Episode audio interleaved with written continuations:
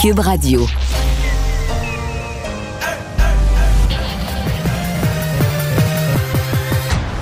Mario Dumont.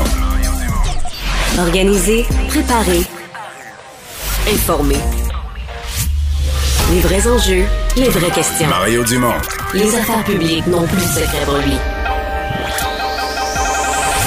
Cube, Cube Radio. Bonjour tout le monde et bienvenue à l'émission euh, vendredi, dernière émission de la semaine dans une journée où le mercure tombe. Généralement, plus la journée avance jusqu'à midi, 1 heure, 2 heures, le mercure monte, mais aujourd'hui, c'est le refroidissement. Euh, depuis ce matin, là, on perd des, euh, des degrés malgré le soleil et ça va continuer la nuit qui vient. Donc, on s'attend dans plusieurs régions à du grand froid. on va tout de suite rejoindre Carl. salut! Salut Mario. Et bon, d'autres nouvelles euh, COVID. Euh, on est dans un, espoir de retour à la normale, mais pas tout de suite pour la Ligue de hockey junior majeur du Québec. Mais non, la Ligue de hockey euh, junior majeur du Québec qui reporte la reprise de sa saison au mois de février. Mario, on sait que la Ligue peut pas se permettre de jouer sans spectateurs. Ben là, ça va prendre encore plusieurs semaines avant qu'on puisse se mettre du hockey junior sous la dent. On va sans doute pouvoir en parler avec Jean-François Barry, dont le fils est euh, ben un, des, joueurs du Drakkar de, de Bécomo. Ouais, c'est des nouvelles comme ça. On sent quand même, tout le monde commence à parler du retour à des activités normales, mais euh, c'est pas, pas possible de le faire d'une façon euh, immédiate et automatique partout. Donc, on se ben reparle de ça un peu plus tard. Et euh, dans l'émission, ben oui, il va être question évidemment un peu des écoles parce que ça, c'est le premier retour, celui de lundi, et il fait jaser. On rejoint tout de suite euh, Marie-Claude et l'équipe de 100% maintenant collègue Mario Dumont dans les studios de Cube Radio. Allô, Mario. Bonjour. On peut pas passer à côté du témoignage de Marguerite Blais sur l'hécatombe dans nos CHSLD. Ça fait longtemps qu'on attendait d'avoir sa version des faits. Euh, qu'est-ce que tu en as pensé? Pas d'énormes surprises, quelques contradictions avec ce qui a été dit avant, mais c'est un sujet que j'ai déjà abordé. Un mois et demi d'écart, quand même. Ben, oui, mais non, là. C'est-à-dire qu'il y a un mois et demi d'écart avec cette fameuse rencontre, réunion du mois de janvier. Mais c'est là, là. comment interpréter? La ministre McCann a dit, ouais, ouais, au mois de janvier, dans une réunion, on avait dit les CHSLD, mais mais je pense que ça, c'est vraiment une question d'interprétation. La ministre McCann, elle a trouvé, là, c'était pas un plan d'action sérieux pour les CHSLD, parce que cette date-là, au mois de janvier, on prenait même pas ça au sérieux, la COVID, c'était en Chine.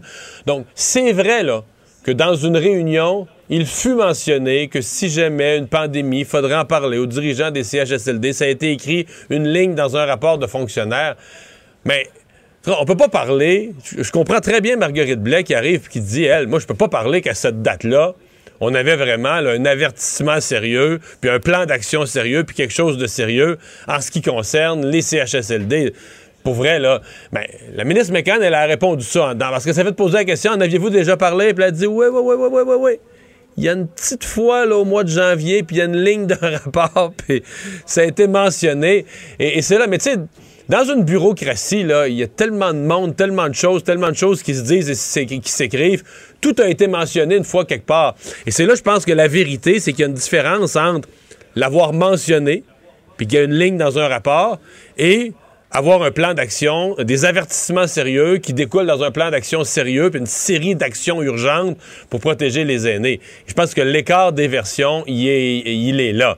Et euh, bon, Marguerite Blais, aujourd'hui, a répondu. Elle a quand même pris une part de responsabilité. Ça, je pense qu'il faut, il faut savoir le faire parce qu'elle était ministre des aînés. On comprend en même temps. Il y a quelque chose là, fondamental. Marguerite Blais était la responsable des aînés. Elle n'était pas dans la cellule de crise. C'est peut-être une erreur. C'est peut-être une chose qu'on doit reprocher à François Legault.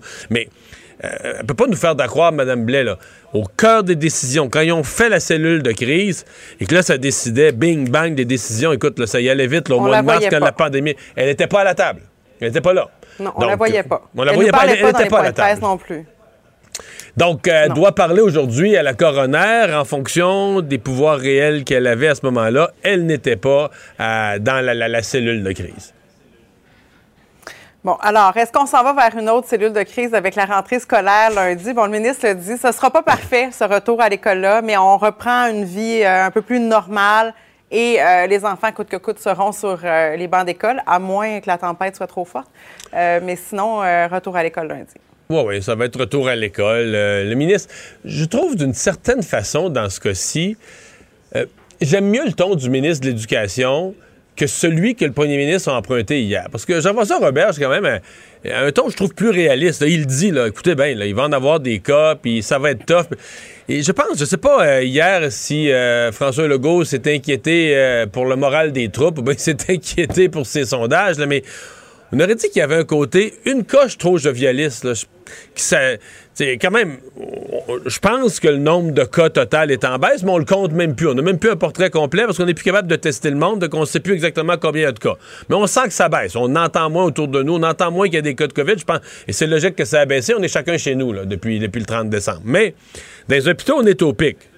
le gouvernement lui semble très, très confiant que là, on s'en va vers le meilleur, puis donc dans les écoles, ça va bien aller.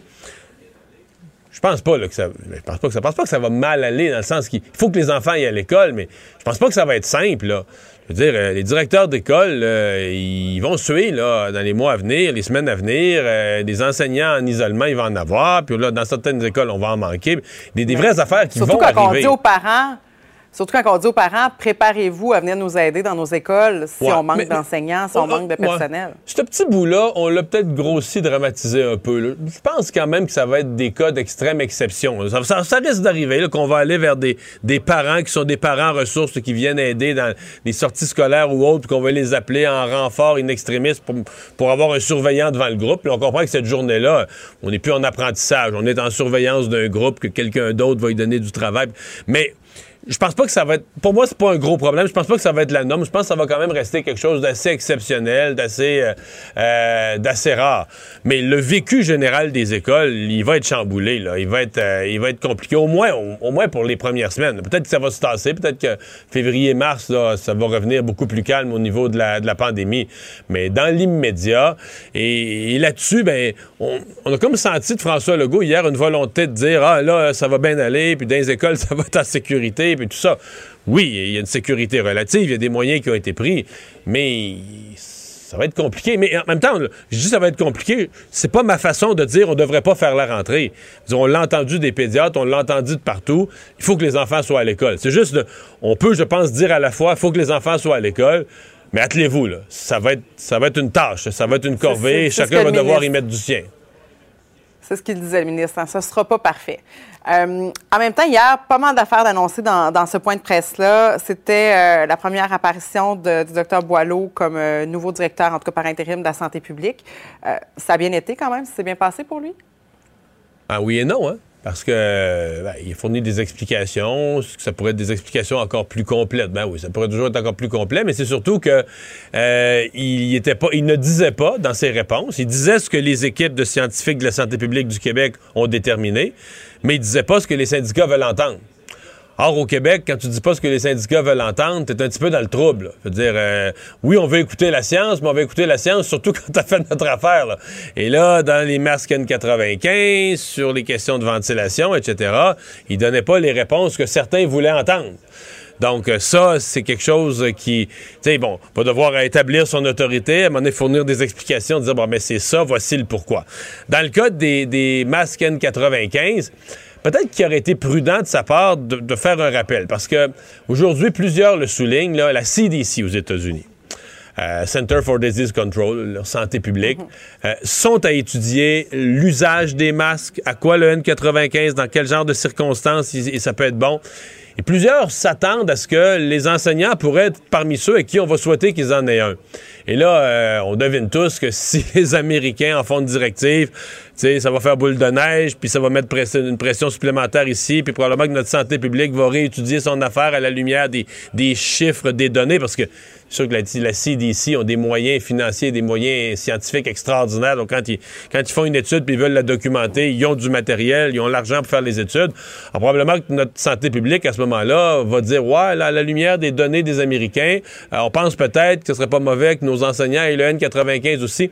Donc, euh, il y a peut-être ça, là, qui... Mais pour l'instant, notre santé publique dit que pas nécessaire. Les profs en voudraient. C'est pas la réponse qu'il voulait. C'est pas la réponse que celle qu'a donnée le docteur Boileau, c'est pas celle qu'on voulait entendre. Non, pas tout à fait. Alors que le N95, selon les, CDC, c'est aussi que si les mails installés, il est quand même plus efficace qu'un masque de procédure. Alors, en tout cas, ça, Ouais. ça reste à suivre tout ça. Mais il y a des défauts pour Euh, l'enseignement. Il y a des défauts pour l'enseignement parce que c'est un masque qui coupe le son, là, qui, qui étouffe le son. Et euh, on, on dit pour la rangée d'en arrière des élèves, est-ce qu'ils pourraient entendre un, un prof qui a pas une grosse voix, qui se met un N95 dans la face, euh, ça se peut qu'il soit difficile à entendre. Donc, c'est tout ça qu'il faut même, nous autres, faut on teste à TVA, là, quand on n'est Oui. pas en onde, puis euh, un petit peu plus imposant. Euh, J'aimerais ça t'entendre aussi, Mario, sur cette, le passeport vaccinal, finalement, qui est étendu au magasin de grande surface. On se doute bien que c'est pas pour euh, diminuer le nombre de contaminations, mais pour encourager les gens à aller se faire vacciner. Euh, Est-ce que ça, on, frappe à la bonne place? Ben oui, puis la population est d'accord avec ça. Puis je comprends les grandes surfaces. Je comprends tout à fait leur argumentaire. Puis on avait entendu les mêmes phrases, les mêmes des restaurateurs qui disaient ouais, nous on n'a pas de personnel, puis mettre quelqu'un à la porte pour vérifier ça, puis tout ça. Mais finalement, ils l'ont fait. Fait que c'est certain que, euh, regarde, on voit un gros Canadian Tower à l'écran, là. Si le petit restaurant du coin de votre rue euh, a réussi à s'arranger pour vérifier les passeports vaccinaux, ben, je pense pas que monsieur, madame, tout le monde va se dire, ben, Canadian Tower de ce grosseur-là va bien trouver un employé pour le faire aussi. Donc, c'est, je dis pas que c'est agréable. Je comprends que c'est pas, euh, c'est pas souhaité ou souhaitable de ces grands magasins qui ont l'impression qu'on leur donne une corvée de plus. Mais on est rendu là. Euh, la population veut ça. Euh, la majorité euh, veut qu'on mette des mesures pour différencier que lorsqu'on est vacciné, on s'est protégé. Ça donne un certain nombre de, de droits. Et euh, ben, ils vont devoir se conformer. C'est- plate, mais c'est ça. Là. Peut-être un retour des fils au Costco, comme on avait vu là, au début de la, de la pandémie. Ouais, ça risque de créer, c'est sûr. S'il faut prendre le temps de vérifier le passeport, ça risque de créer des fils, mais je pense. Je pense pas que ça va être des fils de, de- de kilomètres. Je pense qu'on risque d'attendre quelques secondes, une couple de minutes. Et euh, ben, ça fait partie. On l'a vu. Moi, ça m'est arrivé une fois là, dans un restaurant. Il est arrivé plein de monde en même temps. Il fallait vérifier le passeport. Ça a pris deux minutes avant d'avoir nos tables. Mais c'est c'est à l'échelle des malheurs que la COVID nous a fait Ouais. vivre. Là, je pense Ça- que celui-là est pas si pire. Ça fait partie de, de nos nouveaux, notre nouveau mode de vie. Merci Voilà. beaucoup, Mario. Bye bye. Bon week-end. Au revoir. Alors, Carl, dans les autres euh, nouvelles qu'on surveille, mais commençons par euh, le bilan de la, COVID. Euh, tout est encore en hausse, malheureusement. Ouais. 68 décès qui s'ajoutent au bilan, Mario. Donc, euh, 12 193 personnes qui ont perdu la vie des suites de la COVID-19 depuis le début de la pandémie. Augmentation dans les hospitalisations. On atteint 3 085 personnes hospitalisées, dont 275 aux soins intensifs. Ça veut dire 442 entrées et 351 euh, sorties. Puis aujourd'hui, il y avait bon un comité là, euh, un brefage technique pour parler de la ventilation dans les écoles à Québec. Euh, C'est un comité qui aussi parlait de qu'est-ce qu'on va faire là pour le retour en classe euh, lundi, parce que le protocole pour savoir si un enfant doit aller à l'école ou non change un peu. Donc si votre élève, euh, votre enfant présente des symptômes, maintenant, ben, il devra être placé en isolement pendant 48 heures et avant d'amorcer le, chemin pour le renvoyer à l'école, il devra avoir eu deux résultats négatifs à des tests rapides. Et après ça, donc, pour espérer revenir en classe après cinq jours, ça lui prend un test négatif, un test rapide, doit avoir, doit que ses symptômes doivent avoir diminué puis pas faire de fièvre depuis 24 heures. On comprend donc que l'accessibilité au centre de dépistage, ben, ça fait en sorte qu'il faut, faut revoir le, le- le protocole pour envoyer un enfant à- justement dans- en classe. Et puis, l'Agence de santé publique du Canada dit qu'on va probablement assister à une chute des cas euh, après le pic qu'on constate. On est dans au Québec et en Ontario. On dit que le taux de contagion est en train de se, sta- se stabiliser, oui, au Québec et en Ontario.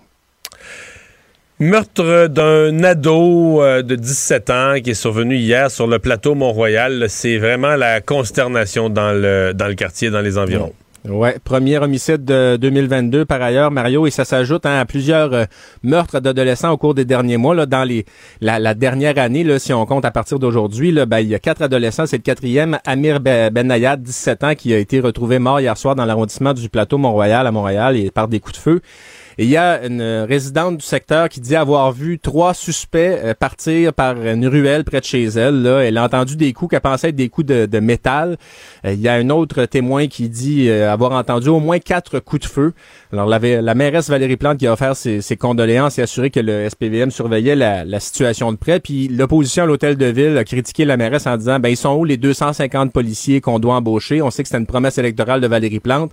Finalement, ces 250-là, ça va être pour combler des départs à la retraite. Bref, euh, pas une réponse facile à cette question-là non plus de la violence par arme à feu à Montréal, mais malheureusement, un premier homicide et un adolescent euh, de 17 ans. Donc, euh, les sympathies à la famille, c'est vraiment un drame terrible. Des euh, travailleurs qui manquent à l'appel. En fait, hier, on avait cette nouvelle, bon, un incendie qui suivait une explosion à Ottawa, mais euh, jusqu'à hier soir, euh, bon, on n'avait pas trop d'alerte concernant la, la, gravité de l'événement en termes de vies humaines. Et c'est ce matin là, que la police locale, la police d'Ottawa, a commencé à nous donner des signaux qu'il y avait quelque chose de bien plus grave. Ouais, c'est une explosion qui est survenue à l'entreprise Eastway Tank euh, à Ottawa. Mario, c'est une entreprise qui produit des camions citernes. Alors hier soir, il y a eu une explosion dans euh, l'établissement. C'est un, bâtiment industriel commercial. Là. Et euh, ce que la police confirme, c'est qu'on a au moins une personne qui est décédée. On a, on a constaté son décès à l'hôpital. Et il y a cinq autres travailleurs, quatre hommes et une femme qui manquent à l'appel. On ne les a toujours pas retrouvés. Puis sur un site d'explosion, on comprend que c'est pas évident de, de, faire des recherches. Et la conjointe d'une des travailleurs s'est confiée à, TVA Nouvelle, un des travailleurs qui manque à l'appel, Richard Bastien, et dit, écoutez, mon mari euh, craignait chaque jour qu'une catastrophe se, pour, se, se, produise à cet endroit. Donc, il, évidemment, il y a beaucoup de questions qui vont se poser par les enquêteurs là, puis par la suite. Mais on est toujours sans nouvelles, donc, de il, cinq il craignait, il craignait parce qu'il y avait la perception que quoi, la sécurité n'était pas bien gérée, que Exactement, des risques, des risques étaient pris? Ouais, que, et, et elle s'est confiée là, la conjointe, puis c'est ça. Elle disait, écoutez, il semble y avoir un, il y avait des doutes sur la sécurité à cet endroit de travail-là. Maintenant, euh, bon, ben c'est ça. Euh, c'est vraiment une triste histoire et euh, c'est pas un travail facile. Puis il y a peu de chances, là, les, les, autorités l'ont dit d'ailleurs à ce stade-ci des recherches. On se fait pas d'illusions. Les, les, chances qu'on retrouve une de ces personnes en vie sont pratiquement nulles. Là. Non, là-dessus, la porte-parole de la police là, était assez, euh, même assez brutale dans son, euh, Ouais. dans son propos. Là. Disons que ça, on, on laissait pas aux familles de faux espoirs. là. Si on veut donner le, le- le bon côté de ça, elle Ah laissait ouais. pas aux familles de- de- d'espoirs inutiles. Des fois, les autorités écartent pas aucune thèse, mais à, à l'évidence même, quand on voit un- la, la teneur de, de certains drames, on peut bien comprendre que le- la chance de retrouver des survivants soit bien mince. Euh, le salaire minimum, euh, qui, euh, depuis plusieurs années au Québec, on a fixé ça au 1er mai, mais on l'annonce un peu d'avance. Ben oui. Alors, il va passer à 14,25 le 1er mai, Mario, une augmentation de 75 cents. C'est donc euh, pour la période 2022-2023 qu'on amorce. Ce sera une augmentation d'à peu près 5,50% Ça permettra, selon le ministre du Travail, euh, Jean Boulet, d'arriver à un point où le salaire minimum va atteindre 50% du salaire minimum moyen. La question que je te pose, c'est crois-tu qu'on va tenir longtemps? Parce que on le voit, la pression sur les salaires euh, due à la Ouais. pénurie de main-d'œuvre. Mais la pression sur tous les salaires est à la hausse, puis ça met aussi une pression à la hausse sur le salaire minimum, parce que c'est quand même une grosse augmentation, le 5 Ouais. et demi sur un an. Euh, c'est un peu dans le sens de ce qu'on a vu ces dernières années quand même, avec la pénurie de main-d'œuvre, avec... euh, Là, en plus, on vit de l'inflation. Tu sais, l'inflation, ça va ces deux côtés. là. Les gens veulent avoir des meilleurs Ben ouais. salaires pour défrayer les, leur épicerie, puis tout, tout ce qu'ils ont à, à se procurer. En même temps, on l'oublie parfois, mais la hausse des salaires, ben, c'est un gros facteur inflationniste. Je veux dire, si les salaires sont plus élevés, mais le repas au restaurant est plus élevé, tout est plus élevé. Donc, c'est ça l'inflation aussi, c'est la mesure des, des prix. Mais euh, c'était euh, c'était à prévoir là, que le salaire minimum allait augmenter euh, un peu plus. Il a augmenté quand même. faudrait faire l'exercice avec euh, cette augmentation-ci. Mais il a augmenté depuis euh, 4-5 ans, pas mal plus, Ah oui. pas mal plus que l'inflation. Donc, euh, je dis pas qu'on est riche au salaire minimum, mais quelqu'un qui aurait été, c'est rare que tu restes au salaire minimum tous les ans. D'habitude, tu restes dans un emploi, tu vas finir par monter. Mais quelqu'un qui aurait été au salaire minimum depuis 4-5 ans, là, son revenu aurait augmenté plus vite que le coût de la vie. Comme je dis, je me répète, je pense pas que la personne est devenue riche. Là. Tu, tu couvres Non, non. dif- tu couvres difficilement tes besoins de base, mais on est en rattrapage. là. Le salaire minimum augmente plus vite que le coût de la vie dans les, dans les cinq dernières années. Donc, euh, c'est. Et ça va se continuer. Ben là, le coût de la vie. À moins que l'inflation continue à monter à 6-7% puis encore plus que le 5 Ouais, ben là, c'est ça, là. Qui vivra verra. Puis le, le salaire aussi pour les travailleurs à pourboire qui, lui, passe à 11,40 Alors, euh, évidemment, les travailleurs à pourboire, on s'entend qu'ils travaillent pas beaucoup par les, par les temps qui courent, là. Les restaurants sont pas, euh, sont pas pleins, hein. Mais bon. Euh, on va, ouais. Euh, Ceux qui travaillent dans les restaurants à pourboire, là, généralement, c'est plus avantageux, mais depuis deux ans, c'est surtout, disons que, ouais. c'est surtout plus insécurisant. Ouais. À plus tard, regarde. À plus tard. Les vrais enjeux, les vraies questions. Les affaires publiques n'ont plus de secret pour lui. Mario Dumont. Je sais pas si vous avez suivi depuis quelques semaines, encore plus depuis quelques jours, euh, les difficultés du premier ministre britannique Boris Johnson. Je parle même pas là, à gérer la COVID, là, comme tous les gouvernements du monde, mais dans son cas, il a expliqué un certain nombre de, parties, de réunions, euh, à des moments où c'était interdit, à des moments où on interdisait au public de se réunir, qui ont eu lieu au 10 Downing Street, une adresse célèbre à Londres, la résidence du premier ministre britannique. Et euh, bon, euh, dans l'ordre, ça a commencé qu'il y avait des parties. Puis après ça, ben, lui-même avait, c'était ses employés, puis des gens autour de lui. Puis à un moment donné, lui-même avait participé à un, mais pas longtemps.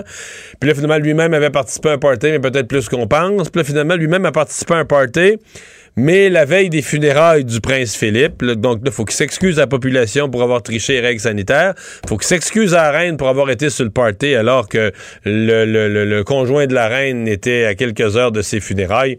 James Jackson, historien, spécialiste euh, des affaires britanniques de la famille royale, était avec nous. Bonjour, Monsieur Jackson. Oui, bonjour. D'abord, c'est un scandale qui est au cœur de ce que le, peuple, la population haït le plus, le déteste l'hypocrisie. Faites ce que je dis, faites pas ce que je fais. En fait, c'est deux poids, deux mesures, n'est-ce pas? Parce que le jour même, en fait, le, le scandale a commencé dès que la presse britannique a eu vent de, de cette réunion euh, dans les jardins de, euh, la résidence euh, du Premier ministre. C'était en mai 2020 euh, de, malgré les démentis du Premier ministre, on, avait publié après une photo. Une photo. Et, il y a quelques jours, on, a pu retrouver le courriel. C'était le secrétaire personnel privé du Premier ministre qui avait envoyé les courriels, des invitations en, en ajoutant apportez votre bouteille. Hein, une invitation envoyée à une centaine de personnes. Finalement, c'est une quarantaine de personnes qui se sont réunies l'après-midi, euh, comme euh, avait dit l'invitation. une espèce de, une espèce de vin, une espèce de vin fromage, hein? Là. Euh, et le, le, le, Premier ministre est arrivé et a dit, mais je croyais que c'était une réunion de travail. Alors, ou bien il mentait, ou bien il s'attendait, chaque fois qu'il travaillait, il y avait toujours de d'alcool. Parce que ce qui est, hein, ce qu'on vient de prouver, c'est qu'il y a une culture de la boisson alcoolisée au Tendan. Il y a toujours, on, a décompté une, une dizaine de fêtes illégales. En fait, ce sont des, pots de départ pour des membres de, l'équipe qui, qui, qui s'en vont. Donc, on organise pour une vingtaine, une trentaine de personnes alors que les restrictions sanitaires disent là pas plus de six personnes à l'intérieur, euh, à, l'extérieur et aucune un personne à l'intérieur. Alors les fêtes, surtout à la veille euh, du, des funérailles du, euh, du duc d'Édimbourg, alors pour une fois, Boris Johnson n'était pas présent. Mais il savait que ça c'était, c'était pour dire au revoir à quelqu'un qui est devenu euh, éditeur en chef du Sun et l'autre c'était le photographe privé. Donc Boris Johnson était au courant de tout ce qui se passait parce que lui a dit bah, il y a une règle pour le gouvernement, pour le cabinet, pour 10 Downing Street et une autre règle, une autre loi en fait pour la population. Parce que la police a déjà poursuivi et a, donné des amendes aux Britanniques qui avaient fait exactement la même, la même chose que le Premier ministre. Voilà hmm. l'hypocrisie et voilà le cynisme hein, exprimé par la population. Donc, il s'est excusé là, devant le Parlement, devant les médias. Il s'est excusé plusieurs fois à la population mais c'était comme la, goutte de plus, la goutte qui fait déborder le vase, alors qu'il doit s'excuser, bon, parce qu'une des fêtes survient euh, dans la période de deuil des Britanniques autour du décès du duc d'Édimbourg. Et là, il a même dû s'excuser à la reine elle-même. Euh, en, fait, c'était les services euh, du Premier ministre qui avaient envoyé une sorte de porte-parole du, du, Premier ministre qui avait envoyé ses excuses pour dire que c'était affreux. Et, mais, euh, vous savez, le Premier ministre rencontre la reine une fois par semaine. Alors, on ne sait pas s'il va présenter personnellement ses excuses. Pour le moment, depuis mercredi, on ne le voit plus parce qu'apparemment, dans son entourage, quelqu'un est tombé malade de la, de la COVID. Alors, euh, pour la première fois, le, euh, Boris est, en confinement, donc on ne le voit pas. Donc est-ce que c'est un prétexte pour euh, se cacher en attendant le, le rapport? Parce qu'il y a une enquête interne. Hein, qui est la personne, une dame, qui va publier probablement son rapport la semaine prochaine. Et c'était à ce moment-là qu'il pourrait offrir sa démission, parce qu'il a déjà menti au Parlement. Et le, code ministériel, hein, appuyé par lui-même, dit carrément que si un ministre ment au, euh, au Parlement, à la Chambre des communes, il doit offrir sa démission tout de suite. Alors, ça pourrait se faire même la, euh, la semaine prochaine. Donc, Boris Johnson pourrait ne pas passer à travers. Euh, S'il est encore là d'ici trois mois, je serais très étonné. Parce que le Parti conservateur, euh, il faut se souvenir, n'est-ce pas, de l'époque de Mme Thatcher, hein, qui était plus populaire que Mme Thatcher, mais même au sein de son propre parti, de son propre cabinet, finalement, le jour arrive où les conservateurs, les députés et les ministres conservateurs disent eh, ça c'est trop. Alors il y a toujours un vote interne et à ce moment-là, euh, hmm. moi, moi, je, m'en souviens très bien. Peut-être vous aussi. Là, cette image de Madame Thatcher en train de quitter Tending John Street, euh, des, des, larmes aux yeux. Elle partait. Elle ne pouvait pas croire que ses, ses, propres ministres pourraient voter contre lui. Et euh, maintenant, pour Boris Johnson, même si hein, il était responsable de cette victoire écrasante, hein, euh, l'an dernier, euh, le jour arrive où on dit trop, c'est trop. Et voilà, pour le moment, la popularité, euh, sa popularité est en baisse. Et ça, c'est ce que redoute le plus le, Parti conservateur. Mais est-ce qu'on peut pas penser qu'il est électoralement fini? C'est-à-dire que s'il y a des affaires qu'on pardonne, un projet de loi un peu compliqué, puis qui dont les effets sont pas ceux qu'on espérait, ben, la population se dit bon, ben, il a voulu bien faire, mais ça a mal tourné. Mais mais tu sais, quand tu dans une période de restriction pour des motifs sanitaires des autres, où tu imposes à la population des sacrifices, et que autour même de toi, comme gouvernant, tu respectes rien de ça, tu organises les parties, les, des vins fromages, des grosses fêtes, ben du monde, des bouteilles de vin. Euh, on dirait qu'il n'y a pas de pardon pour ça. On dirait que dans la population, c'est tellement concret, c'est une hypocrisie tellement visible, tellement simple à comprendre que électoralement, on pourrait penser qu'il est cuit. Là en voit la preuve. C'était quoi? Il y a une semaine, il y a deux semaines, une élection partielle euh, dans une circonscription qui a toujours euh, voté pour un conservateur depuis 200 ans. Alors, pour la première fois, c'était le Parti libéral-démocrate euh, qui a, eu qui a, pris le siège. Donc, jamais vu. On, dit, mais c'est impossible que dans cette circonscription, depuis le 19e siècle, toujours un député conservateur, même ces gens, hein, les, les, les durs des durs du Parti conservateur, ils ont dit non, finalement, c'est fini. Alors, il suffit qu'il y ait beaucoup de circonscriptions pareilles et euh, le parti va dire, bah non, euh, il faut, il faut que ça s'en aille. C'est fini. Donc, ça, oui, l'hypocrisie, c'est pire de, c'est le pire des péchés, je crois, pour les Anglais. Et quand ça vient du Premier ministre, là, c'est euh, la fête est finie, hein, littéralement. Ouais, c'est bien dit. Euh, on pourrait se parler de, de, Vous venez de me parler de péché, on va s'en parler. Euh, le prince Andrew, c'est l'autre grosse euh, nouvelle de la semaine au ah. Royaume-Uni. Le prince Andrew qui s'est fait retirer tous ses titres militaires, ses titres d'honneur, son titre d'Altesse royale. Euh, sa mère de 95 ans, la reine, qui a dû dire, qui a dû s'expliquer que euh, les fonds là, financiers de la, de la, de, la couronne là, de, ne, défendront pas, ça, ne prendront pas sa défense, ne paieront pas ses frais d'avocat si tant est qu'ils doivent aller en procès. C'est la honte pour lui? Ah, tout à fait. la, honte depuis 2019, hein, depuis qu'il s'est retiré euh, de, la vie publique. Mais je crois que ce n'est pas la reine. En fait, ce n'était pas une surprise. Ce n'est pas une surprise. Pour moi, euh, ce qui m'a étonné, c'est que c'est pris euh, si longtemps. Après le prince, le prince Harry, donc, il a subi le même sort il a perdu ses, titres militaires euh, honorifiques. Il, a perdu, euh, il ne peut plus utiliser euh, ce titre de Son Altesse royale. Donc on se demandait pourquoi si Harry, qui n'avait rien fait, lui, hein, rien, simplement pour, il a défendu hein, la, santé mentale de sa femme, mais il a été puni en quelque sorte par sa grand-mère. Alors pour Andrew, c'était encore pire. Mais je crois que c'est un exemple, on croit que c'est le prince Charles hein, qui a dû euh, mettre euh, la pression sur la reine. Parce que euh, elle, sait que il lui reste quoi, cinq, six ans mais c'est le prince Charles qui commence à, à gérer, à, à, devenir roi. C'est lui qui, qui, va imposer sa loi. Et probablement, et, il a dû dire à la reine, ça ne peut pas passer comme ça. D'autant plus que cette année, c'est l'anniversaire 70 ans de, de règne. Hein, ça devait être une année d'allégresse, une année de joie, de, de célébration dans les rues. Et qu'est-ce qui se passe maintenant? À chaque fois qu'on parle de la reine, on dit mais et son fils et son fils? Parce que ça va traîner hein, le procès.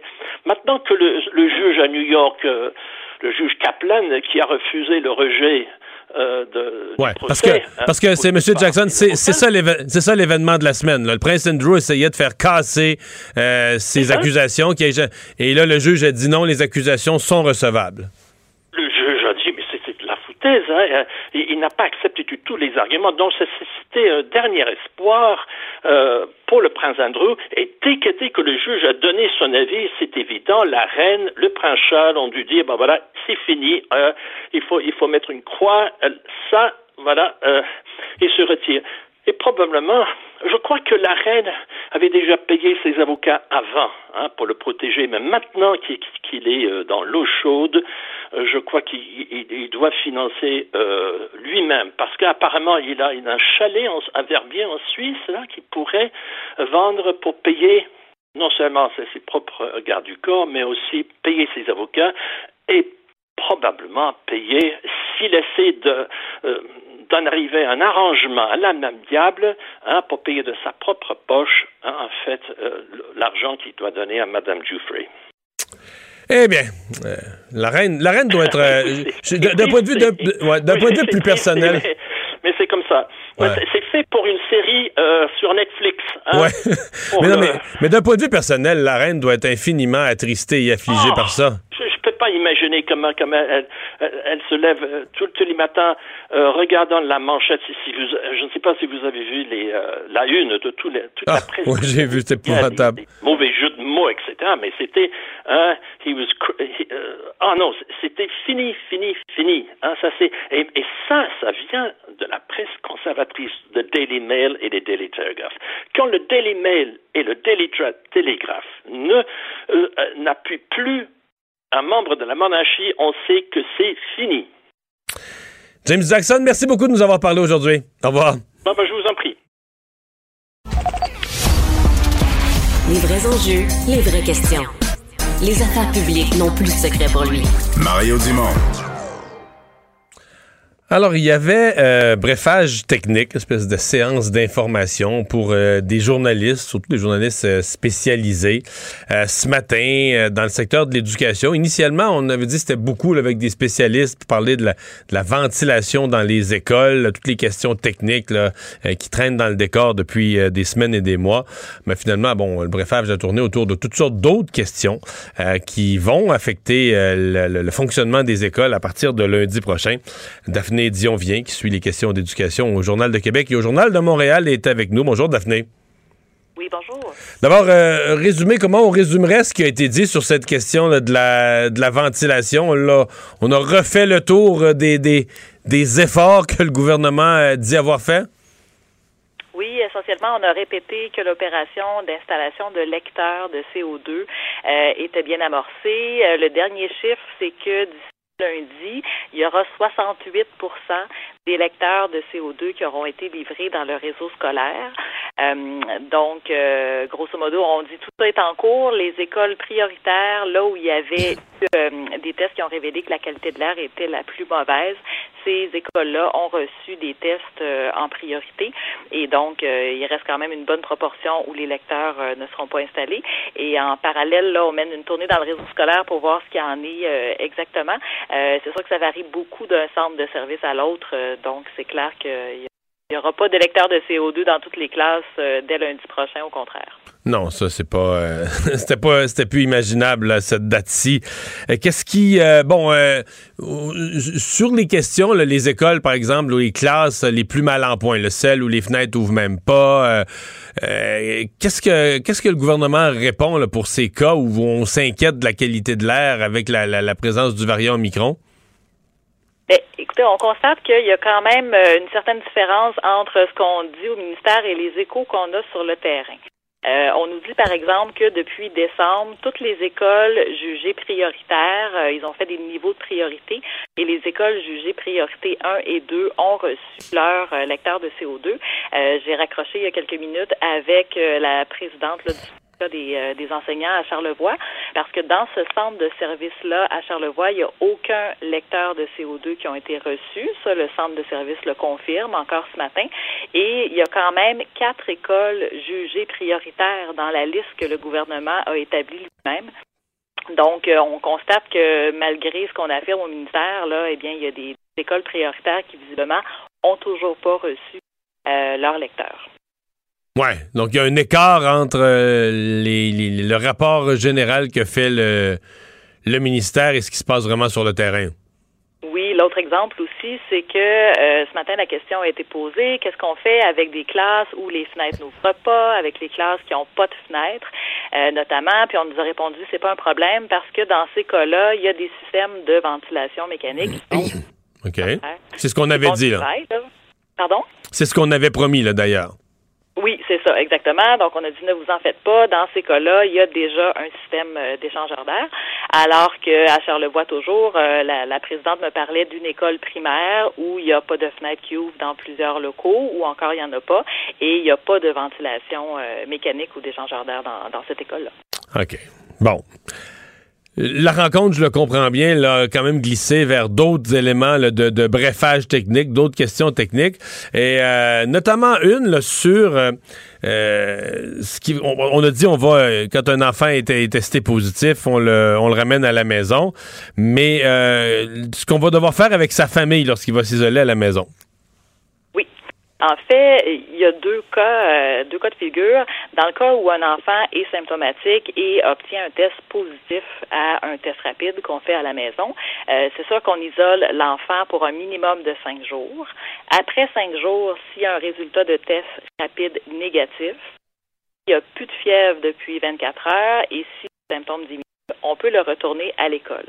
Mais pendant cette période-là de cinq jours, les autres membres de sa famille doivent euh, s'isoler eux aussi. Euh, évidemment. OK. Et, l'autre cas de figure? L'autre cas de figure, justement, là, je vous avoue qu'il est un peu plus complexe parce que juste avant de, vous parler, j'avais des discussions euh, au ministère de l'Éducation. Ce qu'on a dit ce matin, c'est qu'un jeune qui a le nez qui coule ou qui tousse, euh, donc il y a des symptômes, on lui fait passer un test à la maison. Si le résultat est négatif, il doit quand même s'isoler à la maison pour 48 heures, le temps qu'il repasse un deuxième test le lendemain, qui confirmerait qu'il est bel et bien négatif. OK, donc si on a par exemple un rhume, donc des symptômes de rhume, euh, on va quand même pas à l'école, même avec un test négatif. C'est ça qui a été dit ce matin. Et ce qui a été dit ce matin, en plus, c'est on isole toute la bulle familiale au cas où. Euh, euh, ce qu'on comprenait de la logique, c'est qu'on nous a souvent dit que parfois, un test rapide ne permet pas de détecter si quelqu'un a la COVID au tout début, quand la charge n'est mhm. pas assez élevée. Donc, pour être sûr, sûr, on prend pas de risque, ben, on attend de refaire un deuxième test avant de confirmer que l'enfant a bel et bien un gros rhume, là, où il n'y a pas la COVID, finalement. Sauf que là, je dois vous dire que tout ça est conditionnel parce que je viens de, parler au cabinet euh, du ministre de l'Éducation qui me disait ça, c'est de l'information qui provient de la santé publique. Nous, ce qu'on a comme information, c'est qu'avec un seul test rapide négatif, on pourrait renvoyer l'enfant à l'école le matin avec un nez qui coule s'il y a un test négatif et non pas deux. Donc là, j'avoue que malheureusement, je dois vous dire qu'il y a encore des éclaircissements à avoir là-dessus. Et visiblement, euh, il y a encore des discussions où il y a quelque chose à éclaircir entre la, santé publique et, l'éducation, là, parce que ça ne correspond pas à ce qu'on avait dit ce matin aux médias. Daphné, j'avais cette, euh, cette discussion-là tout à l'heure avec euh, notre collègue Marie-Claude qui anime à, LCN cet après-midi. J'ai eu l'impression, puis tu suis l'éducation de près, j'ai eu l'impression qu'il y avait un écart de peut-être pas un écart de contenu, mais de langage ou d'approche entre le ministre de l'Éducation et le premier ministre. Et je m'explique, là. Le premier ministre, hier, c'était quand même assez jovialiste, son affaire. Ça allait bien aller, c'était sécuritaire dans les écoles. Puis là, le nombre de cas, euh, on a passé le pic, on est en train de passer le pic, ça va bien aller. Alors, quand j'ai entendu euh, une couple de reprises le ministre de l'Éducation, j'ai comme l'impression qu'il sent le besoin de donner une bonne dose de réalisme, de dire, écoutez, là, ça va être difficile. Euh, des cas, il va y en avoir. Euh, il y a comme un appel à dire qu'il va falloir gérer ça, puis il faut s'attendre. Omicron est contagieux, il faut s'attendre à ce qu'il y, qu'il y en ait des difficultés. Mais il faut que les enfants soient à l'école, oui, là, mais sans, disons, sans sans faire croire que tout va bien aller, Madame la Marquise. Est-ce que tu as senti ça, toi aussi? Euh, oui, c'est sûr là, qu'on peut l'observer, ce, ce, ce, changement de discours un peu. Là. Je pense que M. Robert, je vois peut-être venir éventuellement là, ce qui, les défis auxquels il pourrait être confronté dans les prochaines semaines, puis, puis de préparer un peu là, les, les, gens, les parents à ça aussi. Parce qu'on s'entend que la, la, contagion de la transmission, il va y en avoir. Ben là. Matin, ce qui est intéressant là, ce matin au point de presse, euh, à la rencontre plutôt, ça nous a permis de revenir avec le, le directeur qui était là de, de, la santé publique sur la fameuse question de la transmission dans les écoles. Parce que hier, M. Boileau a dit ah, mais c'est surtout euh, c'est le reflet de la transmission communautaire. Dans la société, là, ouais. Dans la société, il n'y en a pas. Il n'y a, pas grand monde. J'ai entendu beaucoup de commentaires, entre autres des parents qui disent ben voyons. Moi, le commentaire que j'ai entendu des parents qui disent oh, nous, on l'a attrapé par notre enfant qui arrivait de l'école, qui l'avait eu à l'école. Et ceux-là, ils réagissent assez mal en disant ben voyons, il y en a eu de la contamination à l'école. Ben voilà, je pense que ça, ça, fait pas mal réagir, surtout qu'au mois de décembre, là, quand les écoles ont fermé, euh, les, les, les, écoles, ça représentait à peu près 50% là, des milieux en éclosion au Québec. Là, donc, euh, c'est difficile de comprendre là, pourquoi ça ne représente pas un haut lieu de transmission. Puis ce qu'on nous aurait expliqué ce matin, c'était un peu plus précis c'est que, grosso modo, là, avec tout ce qu'ils ont fait comme, analyse, ils se rendent compte que c'est surtout les adultes dans les écoles qui transmettent le virus aux enfants et non l'inverse, et que les enfants sont peu transmetteurs entre eux. Et ce qu'on nous a dit aussi, c'est que quand on calcule les éclosions, euh, ça veut dire qu'il y a plus de deux cas ou au moins deux cas d'enfants positifs dans un groupe pour fermer un groupe. Ça, c'était la règle cet automne. Mais on nous a bien dit que ça ne veut pas dire nécessairement que les enfants se sont contaminés. Ça, par exemple, le président de l'Association des pédiatres m'a dit la même chose en ondes hier matin qui trouvait, on disait qu'on avait été sévère dans la définition d'éclosion, parce qu'on a fermé des classes, il dit dans beaucoup de cas. Il y avait deux cas d'enfants qui étaient positifs, mais pas reliés entre eux, pas assis dans le même coin de la classe, qui n'étaient pas des amis qui avaient joué ensemble. sais donc, ils l'ont chacun, chacun, leur père ou leur mère l'avait, ils l'avaient attrapé à la maison se retrouvaient dans la même classe. Et donc, ça passait comme une éclosion dans la classe, alors que lui, il dit que c'était deux cas fortuits, c'était deux cas individuels, bon, par hasard, euh, de la même classe. Et là, ça devenait une éclosion dans la, dans la classe. le président de l'Association des pédiatres disait même que c'était, c'était proche d'exagérer cette, euh, cette recette-là à l'automne. Ben, docteur euh, Jalbert, ce matin, nous a dit que dans la majorité des cas, c'était ce qui passait, donc c'est-à-dire des cas où il y a plus deux enfants et plus qui sont positifs, mais qui ont contracté le virus à l'extérieur de l'école. Donc euh, c'est comme ça qu'on nous l'a expliqué là. Je, ça fait encore des sceptiques. Ouais, euh, mais il y en a eu. Mais je veux dire, moi, je, crois qu'il y a eu des deux, mais on me fera pas croire qu'il n'y a pas eu de la circulation de virus dans le monde scolaire, là, quand même. Euh, ben, je pense que monde quelqu'un connaît quelqu'un euh, dont l'enfant euh, euh, aurait eu le virus à l'école parce qu'il n'y a pas d'autres sources de contagion autour dans son milieu là donc alors voilà. Très bien. Ben, j'ai l'impression que ça va être une grosse. sécuritaire. Ouais, mais j'ai l'impression que ce sera une grosse semaine pour la journaliste spécialisée en éducation la semaine prochaine. Tout à fait, dans les semaines à venir, je Ouais, c'est ça. Merci, Daphné. Bonne fin de semaine. Mario Dumont. Joignez-vous à la discussion. Appelez ou textez le 187 Cube Radio 1877 827 2346. Il y a bien des gens qui euh, se posent des questions sur cette euh, rentrée à l'école euh, lundi. que je se pose des questions tout en acceptant qu'il faut que les enfants aillent à l'école. On se demande comment ça va se passer. Euh, Peut-être des oubliés dans le lot. Euh, les euh, conducteurs d'autobus scolaires qui aussi se retrouvent avec les enfants, qui sont souvent peu mentionnés dans l'histoire, qui ont leurs propres préoccupations et eux aussi on est un peu limite. on est pas loin de la pénurie de main-d'œuvre dans ce domaine-là aussi. Et on pourrait se retrouver quand même en difficulté s'il y en a trop qui testent positif ou sont en isolement parce qu'ils ont eu un contact avec un cas COVID. Luc Lafrance est le PDG de la Fédération des transporteurs euh, par autobus scolaire. Bonjour, M. Lafrance. Bonjour, M. Dumont. Vous êtes euh, confiant ou inquiet pour la rentrée de la semaine prochaine? Ah, confiant, mais aussi un peu inquiet. Un peu des deux. Euh, vous parlez d'entrée de jeu de pénurie. on, est, on vit une pénurie de conducteurs d'autobus scolaires déjà depuis, euh, même avant la COVID. il y a certains circuits qui étaient qui étaient pas faits certaines journées faute de conducteurs. Ça s'est amplifié. Euh, les transporteurs ont fait des pieds et des mains, je dirais, dans la dernière année, en, demandant à leurs employés de bureau, leurs employés de garage, qui détenaient des permis nécessaire pour conduire les autobus, de, sortir et de conduire les autobus. Mais là, on arrive pas mal au bout du rouleau. Et ça risque de se produire dans tous les métiers présentement. Il y a une grosse circulation d'Omicron. Euh, vous risquez de vous retrouver avec des gens qui vont vous appeler la veille au soir ou le matin même et dire là, euh, j'ai des symptômes, j'ai un test, euh, j'ai fait un test rapide à la maison, je suis positif, je peux pas rentrer. C'est sûr qu'on s'attend à ce que ça arrive la, semaine prochaine, au retour euh, au travail des conducteurs lundi. Peut-être qu'il y en a qui seront déjà là euh, absents pour euh, parce qu'ils ont des, symptômes, ils ne seront pas là pour cinq jours. D'autres un peu plus tard dans la semaine ou, un peu plus loin. C'est effectivement ça nous inquiète de ce côté-là. Mais vous m'avez dit, dans certains cas, on a des, des, trajets qui n'ont pas pu être faits parce que on n'avait pas de chauffeur sur l'autobus. Il arrive quoi dans ce temps-là? Les enfants vont pas à l'école ou? Ben, il a, les transporteurs essaient de s'organiser avec les centres de service pour que les enfants, ben là, en plus, on est en hiver, c'est encore plus compliqué, euh, que les enfants, ben, soient retardés un peu leur rentrée pour que le, le circuit qui a été effectué par le conducteur. Un, autre autobus qui a déjà un autre autobus qui a déjà débarqué ses enfants va faire cette tournée-là, là. C'est ça, tout à fait. Ouais, il arrive en retard à l'école, je comprends, je comprends. Il arrive en retard à l'école, et là, ben, avec les températures hivernales, ça vient compliquer les choses aussi. Donc, avez-vous peur que ça, ce genre de situation-là se reproduise? Ben oui, ça nous inquiète de ce côté-là. On a demandé euh, au ministère que les, constructeurs puissent être sur la liste de priorité pour avoir accès au test PCR.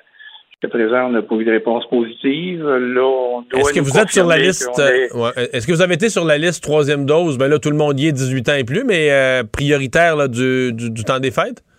Non, on n'était pas sur une liste prioritaire, mais euh, avec l'âge moyen des conducteurs qui est environ 50, 55 ans, donc tout le monde a, obtenu sa, troisième dose. dans ce côté-là, ça c'est pas mal réglé. Maintenant, c'est des tests spéciaux qu'on aurait voulu, malheureusement, on n'y aura pas accès.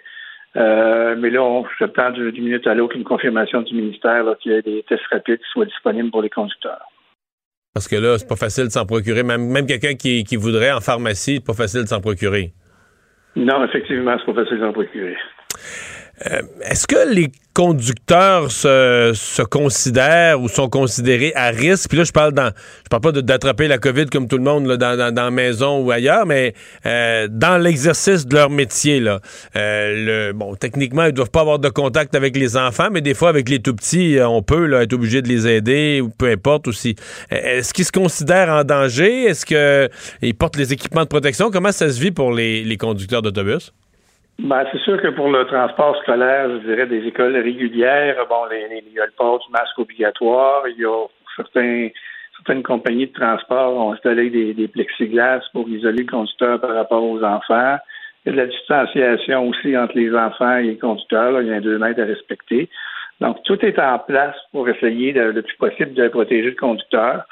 Euh, mais là où c'est encore plus inquiétant, c'est lorsqu'on fait du transport adapté ou des enfants un trouble de comportement où le conducteur doit euh, euh, fixer le fauteuil roulant ou aller attacher l'enfant. Donc, il y a des contacts pour plus euh, étroits avec l'enfant. Là, ça devient drôlement plus compliqué, plus, plus dangereux pour un conducteur. Ça a l'air qu'il vous, euh, ça vous annonce une tempête de neige. Peut-être que la, la, rentrée de lundi va être annulée.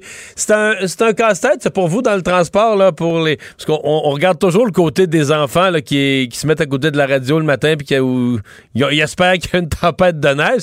Mais euh, quand le matin il fait pas beau, euh, bon, euh, évidemment s'il y a pas d'école, vos chauffeurs, je pense sont déjà partis de chez eux, sont déjà en route vers les garages, ils retournent. mais si s'il y a de l'école, c'est eux qui ont la job de se mettre sur le, sur le chemin, parfois en danger avec des enfants à bord. C'est comment les tempêtes de neige? Dans la tête des chauffeurs d'autobus, ça se vit comment, les, tempêtes de neige? Ben, ça se vit euh, de façon euh, quand même, euh, je dirais, difficile. surtout lorsque les enfants, ils ne ferment pas les écoles dès le matin tôt, puis ils font le premier circuit tôt le matin à 7h, 7h15. ils rentrent les premiers élèves, puis là, tout à coup, les centres de services décident de fermer. Ils doivent retourner les élèves à la maison. Il n'y a pas nécessairement quelqu'un, un parent pour les accueillir. Ah, parce que les, parents, les, parents sont partis travailler. Fait que là, tu as l'enfant dans l'autobus, puis tu arrives, arrives chez eux, puis il n'y a personne. Ben, ça, ça, ça arrive à, l'occasion, ces situations-là. Ouais. Alors, c'est préférable qu'ils ferment à l'avance et qu'il n'y ait pas de circuit du tout le matin pour rentrer les élèves à l'école. Monsieur La France, merci. Bonne rentrée lundi. Merci, ça fait plaisir. Au revoir, le président directeur général de la Fédération des transports d'autobus scolaires. Il analyse la politique, il sépare les faits des rumeurs. Mario Dumont. Cube, Radio. Cube Radio. Les rencontres de l'heure. Chaque heure, une nouvelle rencontre. Nouvelle rencontre. Les rencontres de l'heure. À la fin de chaque rencontre, soyez assurés que le vainqueur, ce sera vous. Cube Radio. Une radio pas comme les autres. Chronique juridique avec notre avocate Nada Boumefta. Bonjour Nada. Bonjour Mario. Alors, deux enfants euh, maltraités qui euh, carrément poursuivent leurs parents. Oui, on parle de parents qui ont élevé leurs enfants et ont, ont regardé une certaine euh, main gardée sur ces enfants-là jusqu'à même leurs 18 ans, mais les auraient battus, les auraient élevés également dans un environnement où la religion était très présente, mais surtout les coups. On parle de coups affligés quand même assez sérieux avec une force élevée et aujourd'hui, un frère et sa sœur poursuivent les parents en civil pour 2 millions de dollars. Et on va voir à la suite de ça qu'est-ce qui en ressortira. Encore une fois, euh, une démarche au niveau civil plutôt que criminel. Euh, encore une fois, une situation où ce sera par preuve, par prépondérance de preuve, donc la balance, et non pas avec un fardeau hors de tout doute raisonnable. Ils devront démontrer le lien de causalité entre ce qu'ils ont subi à l'époque, le préjudice, euh, mais également le, lien entre tout ça et peut-être qu'ils vont plaider psychologiquement, l'atteinte et euh, qu'est-ce que ça a dû porter comme conséquence sur eux aujourd'hui et en justifier les dommages qu'ils euh, demandent ici au montant élevé de millions de dollars.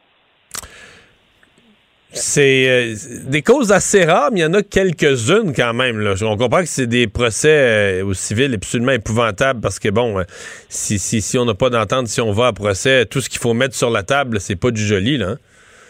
C'est sûr et certain que ça peut être très difficile. Ce que tu dénotes là, c'est surtout le témoignage de passer à travers le processus judiciaire, que ce soit en civil ou un criminel, c'est un défi de venir parler. Non, mais de raconter, tu sais, de raconter un événement criminel, là, qui c'est pas drôle, mais de raconter sa vie au complet, parce qu'essentiellement, c'est ça, sa vie comme enfant, de tout repasser, euh, c'est quelque chose encore pire.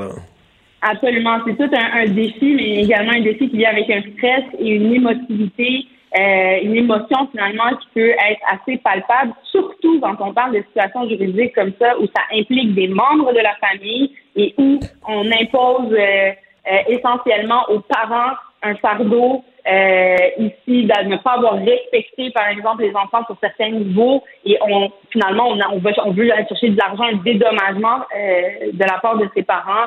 C'est sûr que ça peut être très difficile et on, comprendra que c'est une fratrie. Donc, quelle est la position des autres enfants dans cette situation-là? Quelle est la situation familiale? Est-ce qu'il y a des chicanes ou pas? Et ça, ça peut ressortir hein, devant les tribunaux aussi.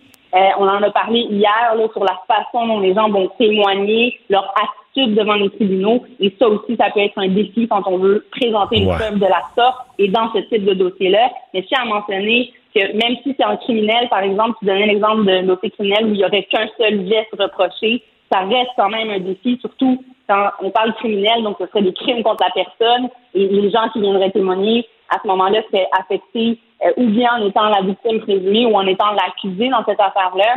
Et ça peut être quand même euh, aussi difficile aussi à faire, mais encore une fois, le fardeau n'est pas le même en civil versus en criminel. Une euh, Albertaine qui a tué son mari, qui a vu sa peine réduite de moitié par la Cour d'appel, c'est qu'il y a un contexte très particulier.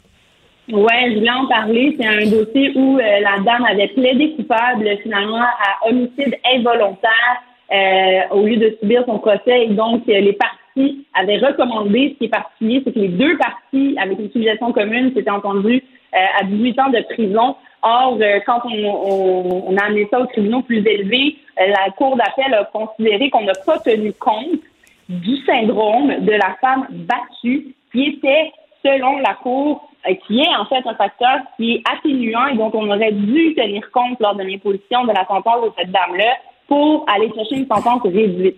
Et ça, je voulais en parler Parce que dans, dans le cas, dans le cas de cette dame-là, on parle de près d'une trentaine d'années de, de, de violence conjugale. là.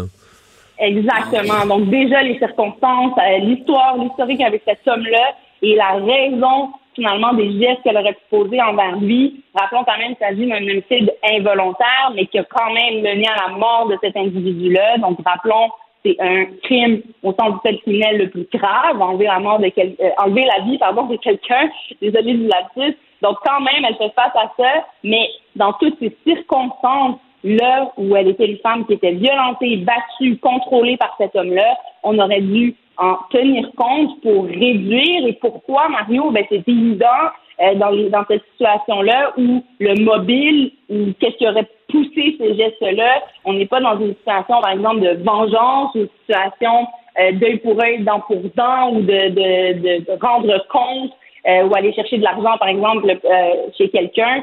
C'est vraiment particulier. Je pense que c'est important qu'on en parle et important également qu'on souligne que notre justice euh, ici au Canada, on en tient compte. On le voit hein, avec la, la vague hashtag MeToo, mais aussi avec toutes les histoires malheureuses et tristes qui sont ressorties et qui sont, à mon avis, exacerbées par cette pandémie que l'on vit malheureusement actuellement, des cas de violence conjugale, ben, ça peut se faire psychologiquement, physiquement, et malheureusement, on peut avoir aussi des histoires qui se terminent où la mort de l'une des deux parties euh, peut arriver. On l'a vu malheureusement avec les féminicides, mais dans ce cas-ci, quand c'est la victime elle-même qui se retrouve dans des situations d'accusation criminelle aussi sérieuses, ben on ne on n'efface pas tout d'un coup son historique ce qu'elle a vécu et on doit en tenir compte ce que la Cour d'appel a mentionné. Je pense que c'est important que ce soit entendu aussi euh, du public qu'on a une considération pour ce type de situation-là et que ce syndrome-là a été démontré à plusieurs reprises et c'est quelque chose que les tribunaux jugent important de mentionner et d'ajouter lorsque c'est le cas euh, de sentencer ce type de, de personnel, de, de victimes euh, de ce type d'action contre elles. Il y a un organisme de Calgary qui voudrait se mêler euh, de la, la nouvelle euh, contribution santé, là, la taxe euh, pour les non-vaccinés du Québec. Ouais, ouais, je voulais en, je voulais en parler, euh, surtout euh, au niveau de la constitutionnalité de cette possible taxe COVID. Notre gouvernement a donc annoncé qu'il y aurait un projet de loi qui va arriver euh, par rapport à ça. Et qu'on euh, veut souligner, d'abord, c'est le fait que ça attaquerait là, finalement une minorité euh, de la société qui pourrait être vulnérable et qu'en raison de leur choix, finalement, serait impacté à payer ce type de taxe là, euh, de surcroît euh, pour euh, des situations finalement qui reviennent un peu à, à- au chien qui court après sa queue. Là. On ne peut pas euh, légalement imposer en ce moment une vaccination obligatoire pour tous les, gens, les justiciables qui se retrouvent sur le territoire canadien parce qu'on a cette liberté-là de choix. On ne va pas nous attacher pour nous mettre une aiguille euh, dans le bras. Ça, je pense que c'est une évidence pour tous. Mais avec la situation où on en est, ce qu'on voit en ce moment, ce qu'on a vu hier avec la déclaration, par exemple, de réduire l'accès à certains endroits, sauf quelques épiceries, là, on voit qu'on ne veut pas couper non plus les livres aux gens qui ne sont pas vaccinés. Mais clairement, ça va soulever des questions juridiques, peut-être des contestations. Et là, on le voit, déjà des organismes qui se mettent euh, le nez là-dedans pour se poser des questions. Puis je pense que c'est- tout à fait juste de le faire et d'amener ça en tout cas devant nos tribunaux pour se questionner sur la façon de faire la constitutionnalité. De la même façon qu'on l'a fait euh, pour les jeunes, par exemple, quand on a voulu imposer aux mineurs la vaccination, par rapport aux parents et euh, également par rapport aux gens qui avaient des croyances sincères, qui ne voulaient pas être vaccinés dans les circonstances particulières. Mais je pense que ce sont des débats qu'on peut amener devant nos tribunaux, mais encore une fois, en respectant le fardeau de preuve, puis en respectant aussi les règles euh, de droit lorsque ces, ces présentations-là, ces positions-là seront présentées devant les tribunaux. Alors, on verra ce qu'il en sera. Ils viennent de mettre euh, le nez là-dedans. Rappelons encore une fois que la, la loi n'est pas encore adoptée, n'est pas encore mise en place, mais on peut euh, s'attendre à des contestations judiciaires euh, à ce niveau-là, donc à suivre. Merci beaucoup, Nada. Bonne fin de semaine. Merci beaucoup, bon week-end revoir. à lundi. Il analyse la politique, il sépare les faits des rumeurs. Mario Dumont. Cube Radio. Alors, Carl, revue des principales nouvelles du jour. D'abord, le bilan de la COVID-19.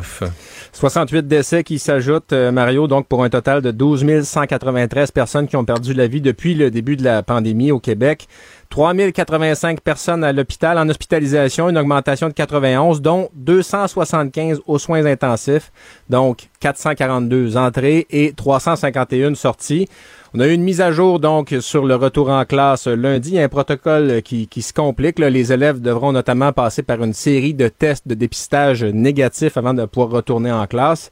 Et puis, l'Agence de santé publique du Canada nous dit, et ça, ça peut être encourageant, qu'on va assister à une chute des cas au Québec et en Ontario. On constate que le taux de contagion se stabilise dans les deux provinces.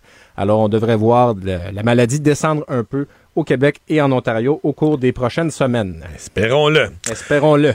Sur le plateau Mont-Royal, consternation après le, c'est drôle à dire, le premier meurtre de l'année sur le territoire de Montréal, mais c'est le meurtre d'un mineur, c'est le meurtre d'un ado. Oui, de 17 ans, Amir Benayad, qui a été euh, tué hier soir euh, dans l'arrondissement du plateau Mont-Royal, a été atteint par balle. C'est le premier homicide de l'année, mais c'est le quatrième d'un adolescent dans, la dernière année à Montréal. On rappelle les cas de Myriam Bendawi, Janai Dopwell Bailey et Thomas Trudel, là, 15, 16 et 16 ans, qui ont perdu la vie l'année dernière. Euh, il y a une témoin qui dit avoir euh, vu au moins trois suspects prendre la fuite dans une ruelle derrière chez elle. Un autre témoin qui dit avoir entendu au moins quatre coups de feu. La mairesse Valérie Plante a offert ses condoléances à la famille, puis assuré que le SPVM surveillait l'affaire de près. Puis à l'hôtel de ville de Montréal, l'opposition a dit ben ils sont où les 250 policiers que Valérie Plante a promis d'embaucher? C'est une promesse électorale, mais on sait maintenant que ces 250 policiers-là vont aller à remplacer des effectifs qui vont partir à la retraite. Mais ça devient, euh, pas faire de parallèle niaiseux, là, mais on faisait des farces hier avec Jean-François Barry sur le fait que le coach du Canadien, Dominique Ducharme, là, quand tu perds tous les soirs, euh, son point de presse, ça devient répétitif. Ouais. Mais il y a un peu de ça, la, pauvre Valérie Plante. Tu sais, quand, euh, bon, arme à feu, des jeunes, des circonstances semblables, bon, de dire à chaque fois, puis je dis pas que c'est de sa faute, là, mais ben de dire à chaque fois les mêmes phrases, c'est épouvantable, ça devrait pas arriver. Ouais, ça devrait pas arriver, mais le fait est que ça arrive, là. Et, euh, Puis c'est tellement complexe maintenant quand tu sais qu'une imprimante 3D peut servir à, produire une arme, que tu peux t'en faire livrer en pièces détachées par la poste des États-Unis. Tu sais, au-delà de... Puis qu'est-ce que les policiers peuvent faire aussi? Tu sais, on peut pas arrêter tous les colis qui, qui rentrent au Canada. En tout cas, c'est vraiment pas quelque chose de simple. Puis... Euh, en effet, Mané, au-delà de dire les condoléances, ben comment on peut agir, ça, c'est toute une question. C'est ça le défi, ouais. Euh, une explosion à Ottawa. On savait que c'était, produit, un incendie après hier, mais c'est ce matin euh, que les informations ont commencé à sortir sur la gravité du point de vue des vies humaines. Hmm. Un décès qui a été confirmé après l'explosion chez Eastway Tank. Ça, c'est une entreprise qui produit des camions citernes, Mario, donc qui vont transporter, par exemple, du mazout ou de l'essence. Ben, euh, un, un décès qui a été confirmé ce matin, un autre travailleur qui est dans un état critique et cinq personnes qui manquent toujours à l'appel. Mais les autorités ont dit aux familles, écoutez, on se fait pas trop d'illusions. Là. Il y a très, très peu de chances qu'on retrouve ces personnes-là en vie. Quatre hommes et une femme. Euh, et il y a la conjointe d'un des travailleurs qui manque à l'appel, Richard Bastien, qui s'est confié à TVA Nouvelle en disant, écoutez, mon, mon conjoint craignait chaque jour d'aller au travail, me disait-il. Euh, il y avait donc des, des, craintes en matière de santé et sécurité. Évidemment, l'enquête est toujours en cours, mais euh, une explosion assez violente, puis un incendie assez les violent. Images, les images de l'hélicoptère TVA, les images vues du ciel sont assez spectaculaires sur à quel point il y a toute une, une section du bâtiment qui a été soufflée, là. Ouais, ouais. Puis c'est ça. évidemment, tant qu'on n'a pas confirmation, on, d'habitude, les autorités vont pas confirmer les décès tant qu'ils sont vraiment pas certains hors de tout doute, mais dans un, événement pareil, évidemment, euh, la chance de retrouver des survivants est assez mince. On comprend que assez épouvantable parce que Ouais. On retrouve pas les survivants, mais on trouve pas les corps des défunts non plus. Ben c'est ça. on cherche vraiment des, on cherche des traces là, qui permettent de confirmer le décès. Ça rappelle l'incendie dans une résidence de personnes âgées dans mon coin à l'île verte, là où on, les gens fouillaient dans les décombres pour ah, trouver un petit morceau. J'étais là, Mario. Euh, je suis allé à l'île verte, puis c'était, euh, c'était ma foi un événement là, assez troublant. Puis il y avait à travers tout ça aussi une grande solidarité dans la communauté. Puis il y avait rapidement aussi un un écœurement de la meute de journalistes qui s'était pointé là à l'époque. On comprend les gens. Là, ouais, dans une petite place, mais en même temps, la ah meute de journalistes, c'est aussi le reflet d'une société ah qui, Il y avait beaucoup de, qui, a à cœur ce qui s'est passé là, puis qui veut savoir, puis c'est un peu, Un travail normal. Euh, le salaire minimum qui va augmenter chaque année maintenant. là, autrefois, on faisait ça n'importe quand dans l'année. Maintenant, on a mis ça le jour. Ça fait plusieurs années. C'est toujours le jour de la fête des travailleurs, le 1er mai. C'est également ma fête, Mario, mais Oh! bon, euh, je, je- je- c'est anecdotique. Bon, on pourrait dire Mais à nos patrons qui te remettent au salaire minimum. Comme, Ah, ça, ça te ben, fera- écoute- comme ça, ça te fera un cadeau de fête. Tu as déjà fait euh, la suggestion en ondes. Je t'inviterai à ne plus la faire ensuite. Alors, le salaire minimum qui atteindra 14,25 en augmentation de 75 cents le 1er mai. C'est On une que pas donc- ma suggestion. Ben, et tu vois, tu lis bien ma réaction, Ah, Mario. euh, tu lis bien, faut te donner Je ça. retire mes euh, paroles, comme je- comme j'ai fait quelquefois à l'Assemblée nationale. là. Bon. Ben, c'est moins, en tout cas, je veux pas dire que tu as dit des choses trop offensantes à l'Assemblée nationale, mais bon, euh, augmentation de 5,56% donc au cours de l'exercice 2022-2023. Le ministre du Travail, Jean Boulet, qui dit, ben, avec ça, on arrive à un salaire minimum qui est à 50% du salaire moyen au Québec. Le salaire à pourboire, lui, qui passe à 11,40 la FCEI dit bon ben c'est la Fédération canadienne de l'entreprise indépendante dit ben c'est mieux que d'avoir passé à 18 dollars de l'heure mais on aimerait quand même avoir des mesures d'allègement fiscaux sur la masse salariale pour aider euh, les petites entreprises à passer à travers ça. Euh, le manque de marchandises, euh, on a déjà des problèmes d'approvisionnement, on est limite dans certains cas, dernière minute. Mais là, on va avoir quelques camionneurs en, en moins et ça aidera pas la situation. Ben d'abord l'exemption de vaccination obligatoire pour les camionneurs va être levée en fin de semaine. Les camionneurs qui font du transport euh, international entre le Canada et les États-Unis, ça fait craindre le pire à plusieurs, dont Manufacturier et Exportateur Québec qui dit qu'on va manquer de marchandises. Puis on se rappelle, quand le Québec a été mis sur pause puis que le manufacturier s'est arrêté, ben, les tablettes se sont vidées assez vite. Et puis, euh, on en ressent encore le manque aujourd'hui. Hein. Il y a certains euh, matériaux qui sont pas revenus en quantité intéressante. Ben, ça va se poursuivre. Euh, la PDG de Manufacturier Exportateur du Québec, Véronique Proulx, dit, écoutez, on a assisté également à un taux d'absentéisme record dans plusieurs industries dans les dernières semaines. Il y en a même qui sont passés près de devoir fermer des lignes de production. Et même chez Ikea, il manque un quart de l'inventaire, Mario. Alors, il euh, va falloir se faire à l'idée qu'on n'aura peut-être pas tout ce qu'on veut quand on le veut au cours de la prochaine année.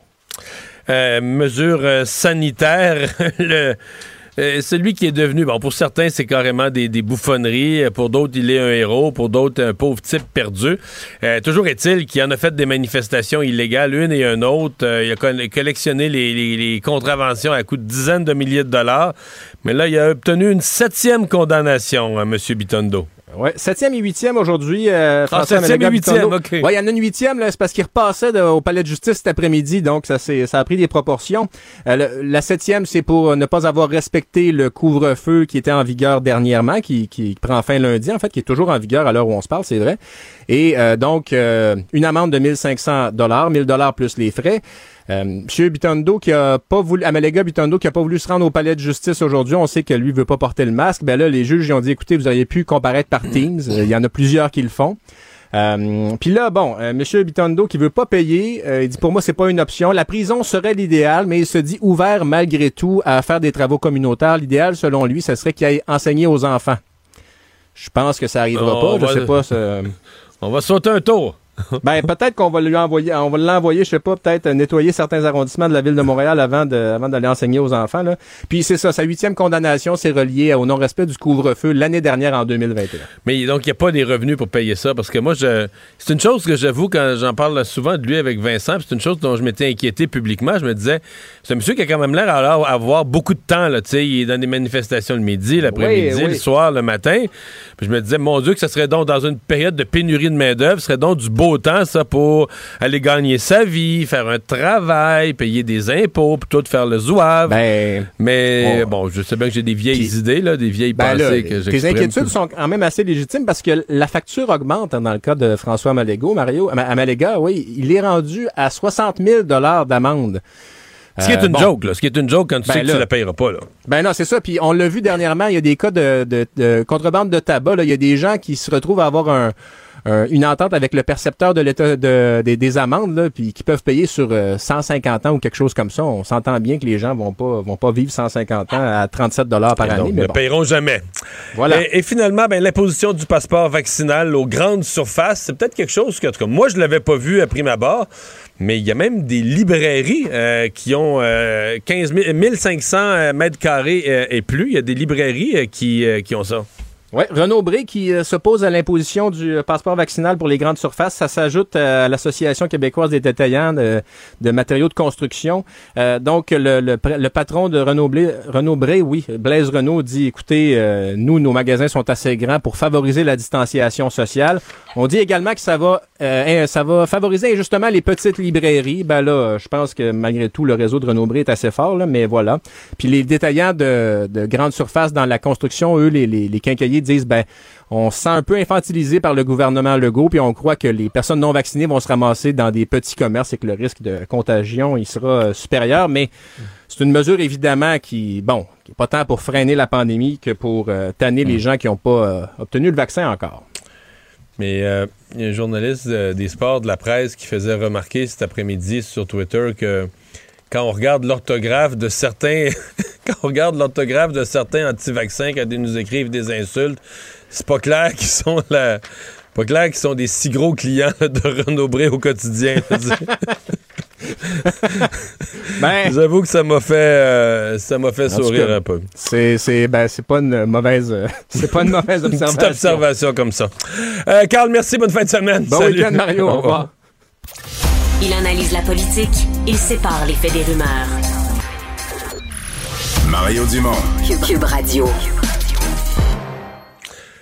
C'était un témoignage euh, attendu. En fait, euh, certains pensent même que c'était une des raisons, peut-être pas la seule, mais une des raisons qui avait poussé la coroner Jeanne Kamel à prolonger après les fêtes ses travaux sur euh, ce qui s'est passé dans les CHSLD au printemps 2020. L'idée d'entendre la ministre Marguerite Blais, qui avait eu des problèmes de santé à l'automne, donc qui était hors du travail. Mais aujourd'hui, Marguerite Blais, pendant plusieurs heures, a témoigné. pour en discuter, la porte-parole de l'opposition officielle pour les aînés et les proches aidants, la députée libérale de Fabre, Monique Sauvé, est avec nous. Bonjour. Bonjour, M. Dumont. Qu'est-ce que vous retenez, vous, du témoignage de Mme Blais? Ben, écoutez, on n'a pas eu de réponse. Honnêtement, aujourd'hui, alors qu'on approche la fin de l'enquête de la coroner, il fallait avoir des réponses sur qu'est-ce qui s'est passé entre le mois de janvier où on savait que les aînés en CHSLD étaient à risque et les premières actions à la mi-mars. Qu'est-ce qui s'est passé? Jusqu'à maintenant, là, elle n'avait pas de réponse, la coroner, et aujourd'hui, il fallait qu'on ait des réponses. Oui, pour son enquête, mais pour toutes les familles qui ont perdu un être cher en CHSLD. Hmm. Mais est-ce que c'est pas une forme de réponse lorsqu'elle dit euh, parce que vous vous dites on cherchait des réponses à qu'est-ce qui s'est fait entre les deux, mais elle, elle vous dit c'est pas vrai qu'au mois de janvier on savait qu'il s'en venait quelque chose dans les CHSLD. Euh, bon, de ce point de vue-là, elle contredit un peu Mme McCann là, mais ce que Mme McCann a dit, là, c'est une ligne, c'est une ligne dans un document de fonctionnaire. Est-ce que c'était un avertissement sérieux ou une prise de conscience sérieuse de la menace envers les aînés? C'est pas, pas, plus ça qui la vérité, c'est qu'en janvier, personne ne s'était rendu compte de rien? Ben, il y avait déjà le, comité de coordination de la sécurité civile qui était en place. Euh, déjà depuis le mois de janvier. Euh, L'INSPQ avait euh, sonné l'alarme en février. il y avait plusieurs signes. Il y avait plusieurs. Il y avait des experts aussi, Dr. Guyenne et bien d'autres, qui disaient ça va se passer. Mais clairement, au-delà du fait que elle, elle dit qu'elle l'a appris juste le 9 mars, la première réunion de la cellule de crise, même après ça, quand elle le suit, là, mais admettons qu'elle le suit vraiment juste le 9 mars. Après ça, quand on lui a posé la question, mais après, ben après, elle n'était pas capable de nous dire qu'est-ce qu'elle avait, qu'est-ce qu'elle avait fait. Euh, elle disait qu'elle attendait des états de situation, euh, elle n'était pas sollicitée vraiment, donc euh, clairement, elle n'a pas agi. Monsieur Dumont, quand la, maison brûle, là, quelqu'un nous mhm. dit qu'il y a une maison qui est en train de brûler, on n'attend pas un compte rendu pour envoyer les pompiers. Donc, Mais, euh, donc, avez-vous le sentiment que celle qui était responsable des aînés était en dehors de l'action, en dehors de la, de la cellule de crise qui gérait le quotidien? Bien sûr que c'est l'impression qu'on a, mais il fallait qu'elle en fasse partie. Il fallait qu'elle nomme qu'elle en fasse partie.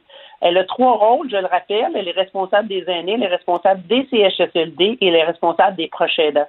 Alors, quand il est venu le temps de, de, faire construire, d'avoir le budget pour ces maisons des aînés, elle a, elle a, elle a euh, lutté euh, haut et fort pour avoir ça. Mais là, il fallait qu'elle lutte haut et fort pour les aînés, pour les CHSLD puis les prochains Et clairement, si elle était exclue des discussions, il fallait qu'elle s'impose. Elle avait cette responsabilité-là.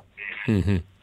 Euh, on a, euh, dans son témoignage, je comprends qu'on a abordé euh, la question plus spécifique du CHSLD Heron. Évidemment, c'est un cas qui est devenu symbolique. C'est pas le seul, il y a eu des décès, mais c'est un cas qui est devenu symbolique. Qu'est-ce que vous retenez, vous, de cet épisode-là?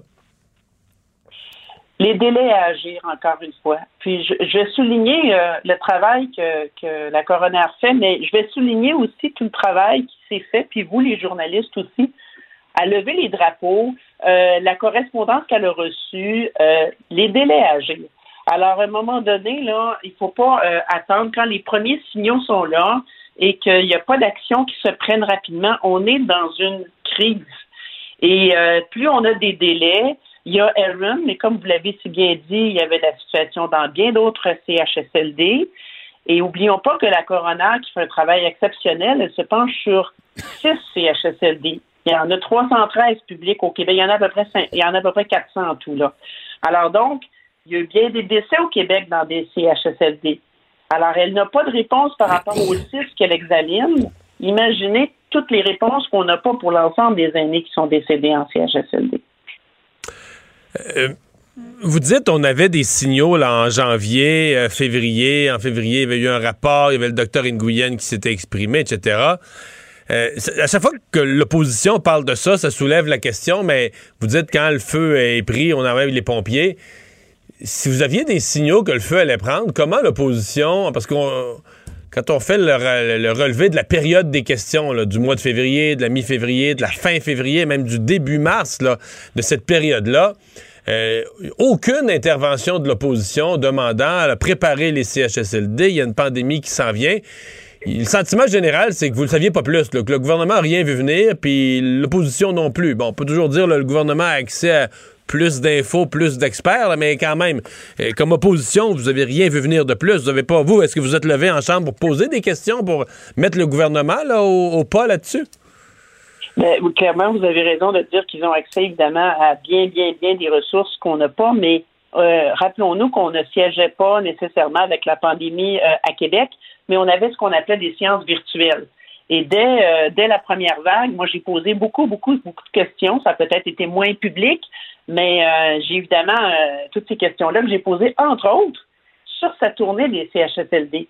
Elle a visité, M. Dumont, 103 CHSLD, puis elle a terminé sa tournée quelques semaines avant le début de la pandémie. Je lui ai demandé est-ce qu'on peut voir les comptes rendus, avez-vous mhm. observé des choses et tout ça? Et il n'y a aucun écrit qui existe. Mais pas me dire qu'elle n'a pas rien vu. Alors, c'est, on a posé des questions depuis le début de la première vague et à chaque fois, c'était le genre de réponse qu'on a eu aujourd'hui. Ça revient souvent, ça, l'absence ou la, disons, le, caractère très limité des écrits.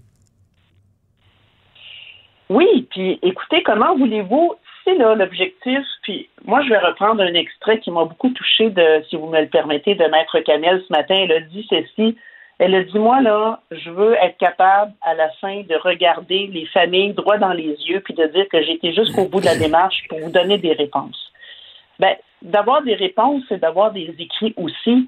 Puis d'avoir des écrits, ben, ce que ça permet, c'est de retracer les actions, les gestes posés et de pouvoir se dire, OK, c'est ça qu'on doit corriger.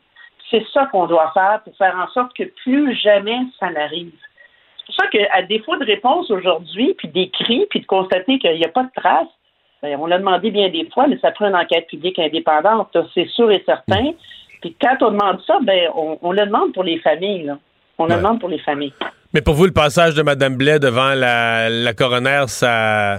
Parce qu'on disait que c'était comme le, dernier des personnages importants qui devait absolument être entendu. Mais pour vous, ça ne ça n'enlève pas la nécessité d'une, de, de, refaire une enquête publique? Au contraire, ça vient renforcer l'idée parce qu'elle ne nous a donné aucune réponse alors qu'elle a trois responsabilités qu'elle avait et qu'elle a et elle ne nous a pas donné de réponse aujourd'hui. Alors, ça vient renforcer l'idée qu'il faut aller au fond des choses et je rappelle que l'enquête tellement méritante de, de, Maître Camel euh, se limite quand même à l'exercice autour de quelques établissements seulement. Alors, il faut faire toute la lumière. Monique Sauvé, merci d'avoir été là. Merci beaucoup. Au revoir, la députée libérale de Fabre. Mario Dumont. Il analyse l'actualité et sépare les faits des Il n'a qu'une seule parole, celle que vous entendez. Cube Radio.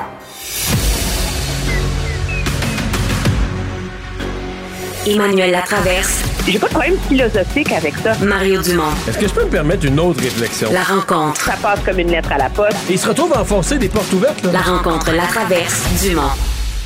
Bonjour Emmanuel. Bonjour! Alors, il y a cinq minutes, j'ai eu le bulletin météorologique spécial concernant la tempête qui risque d'être assez solide lundi. il n'y aura Oui. peut-être pas d'école. ça serait peut-être mieux, ça va permettre à tout le monde de se calmer. ouais, puis une journée de plus pour se préparer, au moins mentalement. Mais nous, tu vois, ici à, à Ottawa, c'est mardi. Fait que, on. OK. Mais nous, Mais- Ils, ils- ils ne ferment pas les écoles, hein, à Ottawa, en Ontario? C'est-à-dire? Jamais. Ah, tu veux Ben, dire une tempête de de- neige? Non. OK. C'est une politique qui ne ferme pas les écoles. Euh, le transport scolaire est annulé, mais euh, les écoles demeurent ouvertes en tout temps, malgré tempête ou pas tempête. OK.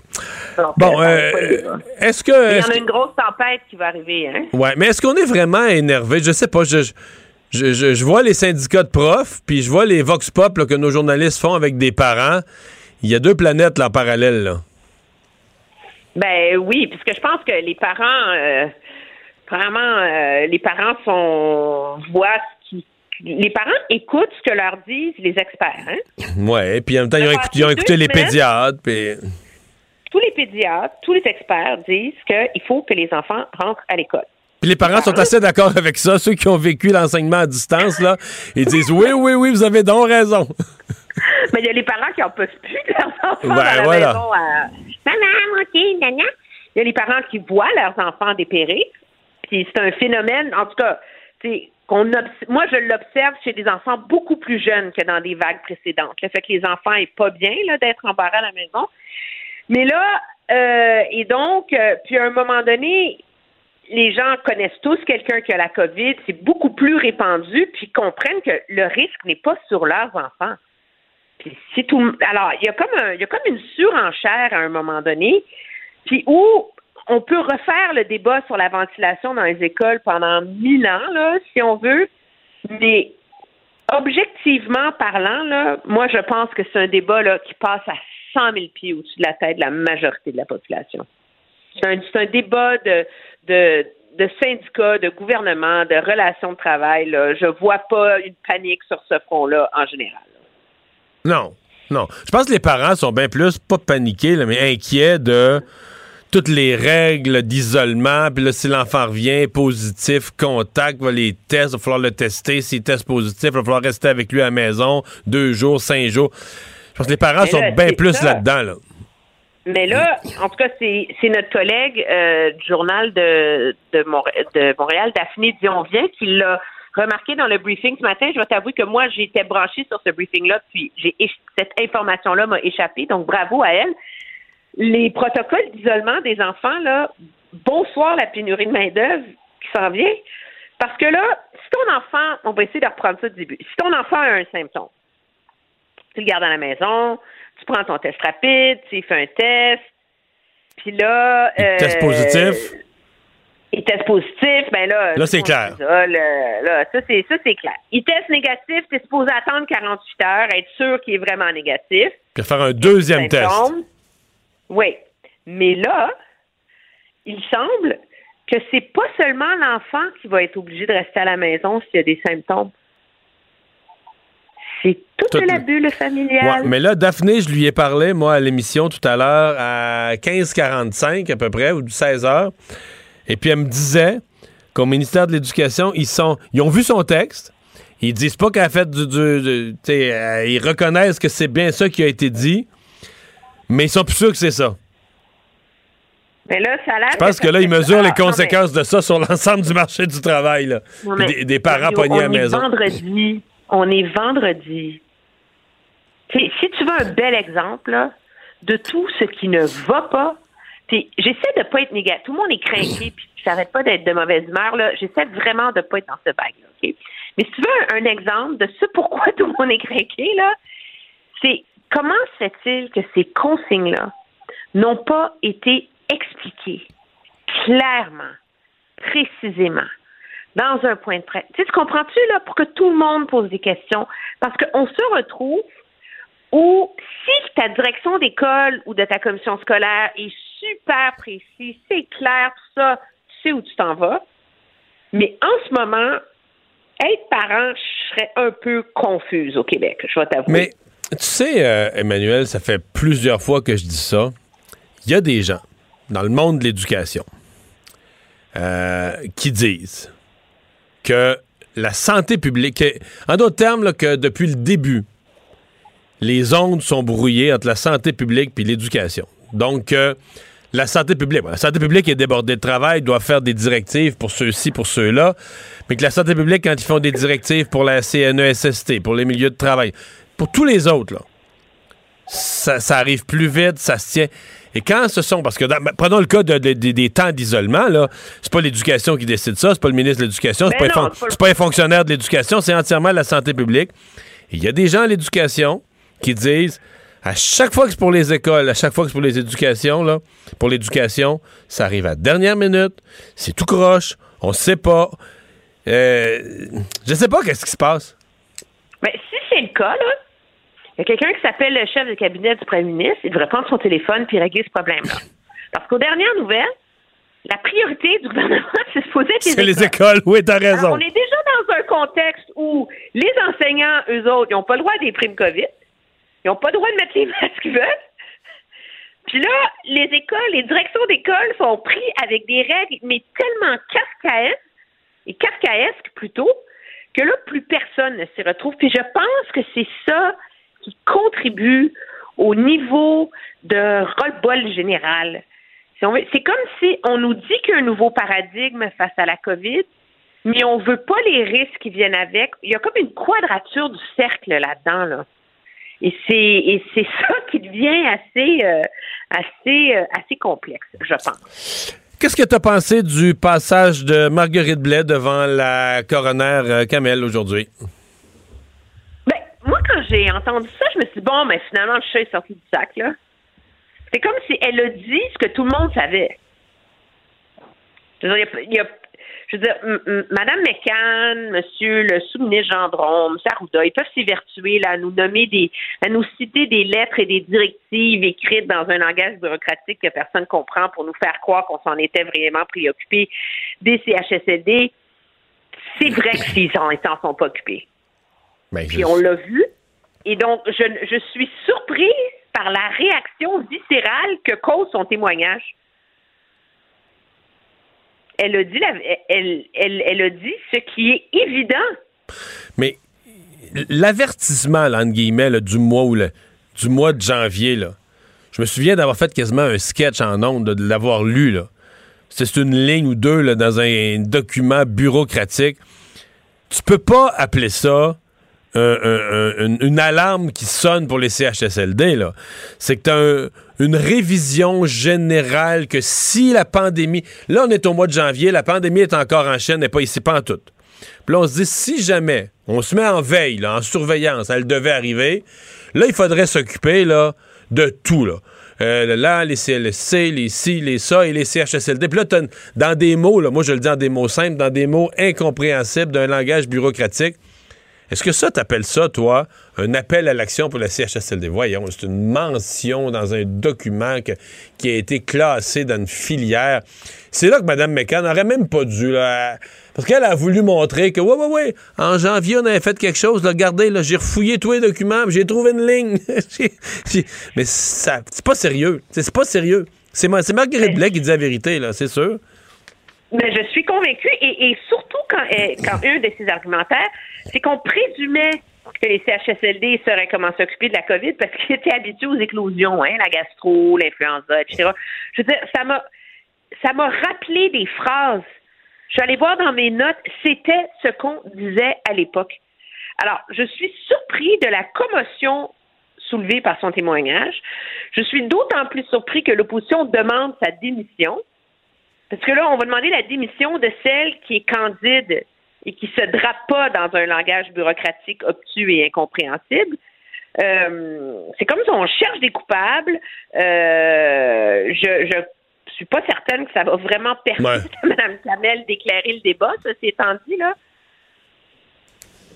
Hmm. Mais, tu sais, la question, c'est est-ce qu'il y a vraiment un si grand brouillard autour de ce qui s'est passé ou de ce qui s'est pas passé, là? on a préparé les hôpitaux, on a fait toute une série d'actions connues pour préparer les hôpitaux. On n'a rien fait pour le CHSLD, on n'a pas vu. Bon, là, euh, qui on blâme? Ça, c'est une longue discussion. Qui on blâme de ne pas avoir vu ce qui s'en venait d'un CHSLD? Est-ce que c'est la santé publique? Est-ce que c'est. Est-ce qu'elle, la ministre euh, Blais, aurait dû voir davantage les dangers et s'imposer dans la cellule de crise? Peut-être. Peut-être que ça, on peut y reprocher ça. Mais moi, je pense qu'aujourd'hui, elle a dit la vérité. C'est que quand on s'est rendu compte de, ce qui se passait dans les CHSLD, il était tard. Ça, c'est, ça me paraît une évidence. Il était très tard. Oui, puis moi je suis déçue par ailleurs que elle, qui est une grande euh, défenseur des droits des aînés, ait souscrit à la thèse que dans les CHSLD, on savait comment gérer des éclosions. Parce que c'est justement ce qu'on a appris, c'est qu'il n'y a personne qui comprenait comment faire comment faire euh, comment appliquer euh, des protocoles de, de, hum, de contrôle des infections. C'est comme si elle avait elle-même des lunettes roses face à son à ce, à ce réseau qu'elle disait vouloir, euh, vouloir changer. Moi, je retiens une chose de son témoignage. C'est dans son petit, ben, c'est pas son point de presse, en vérité, là, c'est sa déclaration après son, son témoignage. Elle dit euh, que, euh, que l'enquête est importante et qu'elle espère que ça va changer la façon dont on s'occupe de nos aînés au Québec. Ouais, si t'es ministre des aînés, tu devrais être capable de changer la façon dont, dont on s'en occupe sans, sans passer ben, par euh, une. Euh, oui, mais j'ai un doute, moi, là-dessus. C'est-à-dire? Je, hum, je suis, je, hum, je suis pas, je suis pas certaine qu'à la fin de, du traumatisme de cette pandémie, puisqu'on est vraiment rendu dans le traumatisme institutionnel, dans le réseau de la santé, qui va avoir un appétit et le courage de faire des réformes monumentales. Ouais. Ouais. Ben, on va dire qu'il y en a déjà eu de fait. On a embauché 10 000 préposés bénéficiaires euh, avec des salaires augmentés. C'est ça la grosse action qu'on rappelle. merci Emmanuel. Bonne fin de semaine. Très bien. Au revoir. Bye bye. Les vrais enjeux, les vraies questions. Les affaires publiques n'ont plus de secret pour lui. Mario Dumont. Bonjour Jean-François. Hey, salut Mario. Et on va parler sport. On va se garder un peu de temps pour parler de football parce que c'est le début des, euh, des, séries éliminatoires dans la NFL. Bien sûr. Euh, y a-tu quelque chose à dire sur le match d'hier du Canadien? Euh, Ils sont fait voler en prolongation par l'arbitre, mais bon. Ouais. Première période horrible. Pour le reste, les Canadiens ont joué deux bonnes périodes, la deuxième, la troisième. Honnêtement, euh, c'était beaucoup plus agréable à regarder. Un meilleur effort. J'ai bien aimé Romanoff hier. J'ai bien aimé le nouveau qu'on est allé ben chercher, oui, ben oui, ben oui. Rions plus de lui, là. Non, mais c'est juste un premier match. Des fois, on a l'adrénaline. Puis, euh, tu sais, Patrick Poulin a fait un tour de chapeau à son premier match à Montréal. Il a eu connu une belle carrière, mais je dis, il n'a pas répété ça soir après soir. Fait qu'on on, verra bien. Des... Ouais. Oui, c'est ça. On se calme, mais il a quand même montré de belles choses. Ça prouve qu'un joueur en confiance, euh, ça, ça, paraît. Et euh, ben, c'est ça. En fin de match, je comprends toujours pas ce qui s'est passé parce que pour renverser une décision, tu, tu dois, à la reprise, montrer que, qu'il n'y a, a, aucun doute. Là. Et je pense qu'hier, il y avait des doutes sur les deux jeux. Alors, je sais pas comment ça se La rondelle, quand elle a traversé la rondelle, il n'y a aucun doute possible que le filet était sorti de ses amarres complètement. Là. Oui, mais le règlement dit que si c'est un joueur de défensif qui le sort. Je comprends, mais c'était les deux, là. Il rentrait à deux. Le joueur, autant le joueur des Blackhawks que le joueur du Canadien rentrait dans le but en même temps. Qu'est-ce qui nous dit que c'est pas la, jambière du joueur des Hawks qui l'a sorti? C'est pour ça que je te dis que ça faisait pas, ça faisait pas l'unanimité comme, comme call. Donc, logiquement, tu peux pas renverser la décision. Et la même chose avec le hors-jeu. le patin au-dessus de la ligne? Puis, fait que oui, le Canadien s'est fait voler hier. Je pense que si les arbitres avaient décidé de continuer de jouer, il y a personne qui se serait offusqué en disant Ah non, non, ça, ça, ça aurait dû être un but. Alors que là, en le faisant de cette façon-là. Bon, la bonne nouvelle, c'est qu'on on est allé chercher juste un point au lieu de deux. Donc, on continue d'être euh, en bas du classement, ce qui est une bonne nouvelle si on veut avoir euh, le premier choix repêchage l'an prochain. Euh, bon, il y a une controverse sur la sélection de Suzuki au match des étoiles. Ben, en fait, c'est Nathan McKinnon qui, euh, qui, a parlé aujourd'hui. Puis Nathan McKinnon, ben, veut c'est un joueur vedette de la Ligue nationale de hockey. Fait que c'est sûr que quand il parle, euh, on écoute. Et lui, il y a un, un de ses coéquipiers qui s'appelle Nazem Kadri, qui est quatrième meilleur marqueur de la Ligue présentement. Et il en revient pas qu'il soit pas invité au match des étoiles. Et la raison pour laquelle il est pas invité au match des étoiles, c'est qu'il y a un joueur par équipe. C'est la, c'est la règle. Donc, il y a un gars qui, s'appelle Nick Suzuki, qui est 164e meilleur marqueur de la Ligue nationale Et qui passe devant le quatrième.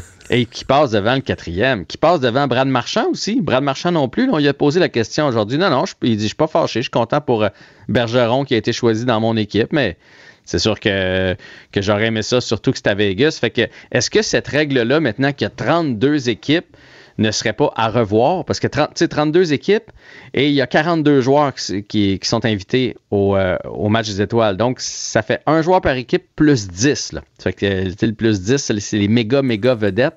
Est-ce que ce serait pas à revoir? Parce que j'avoue que c'est un peu injuste pour Nazem Kadri qui est la saison de sa vie présentement et qui se retrouve euh, à Maison. mais par contre, euh, si Kadri jouait pour le Canadien cette année, peut-être qu'il y aurait moins de points.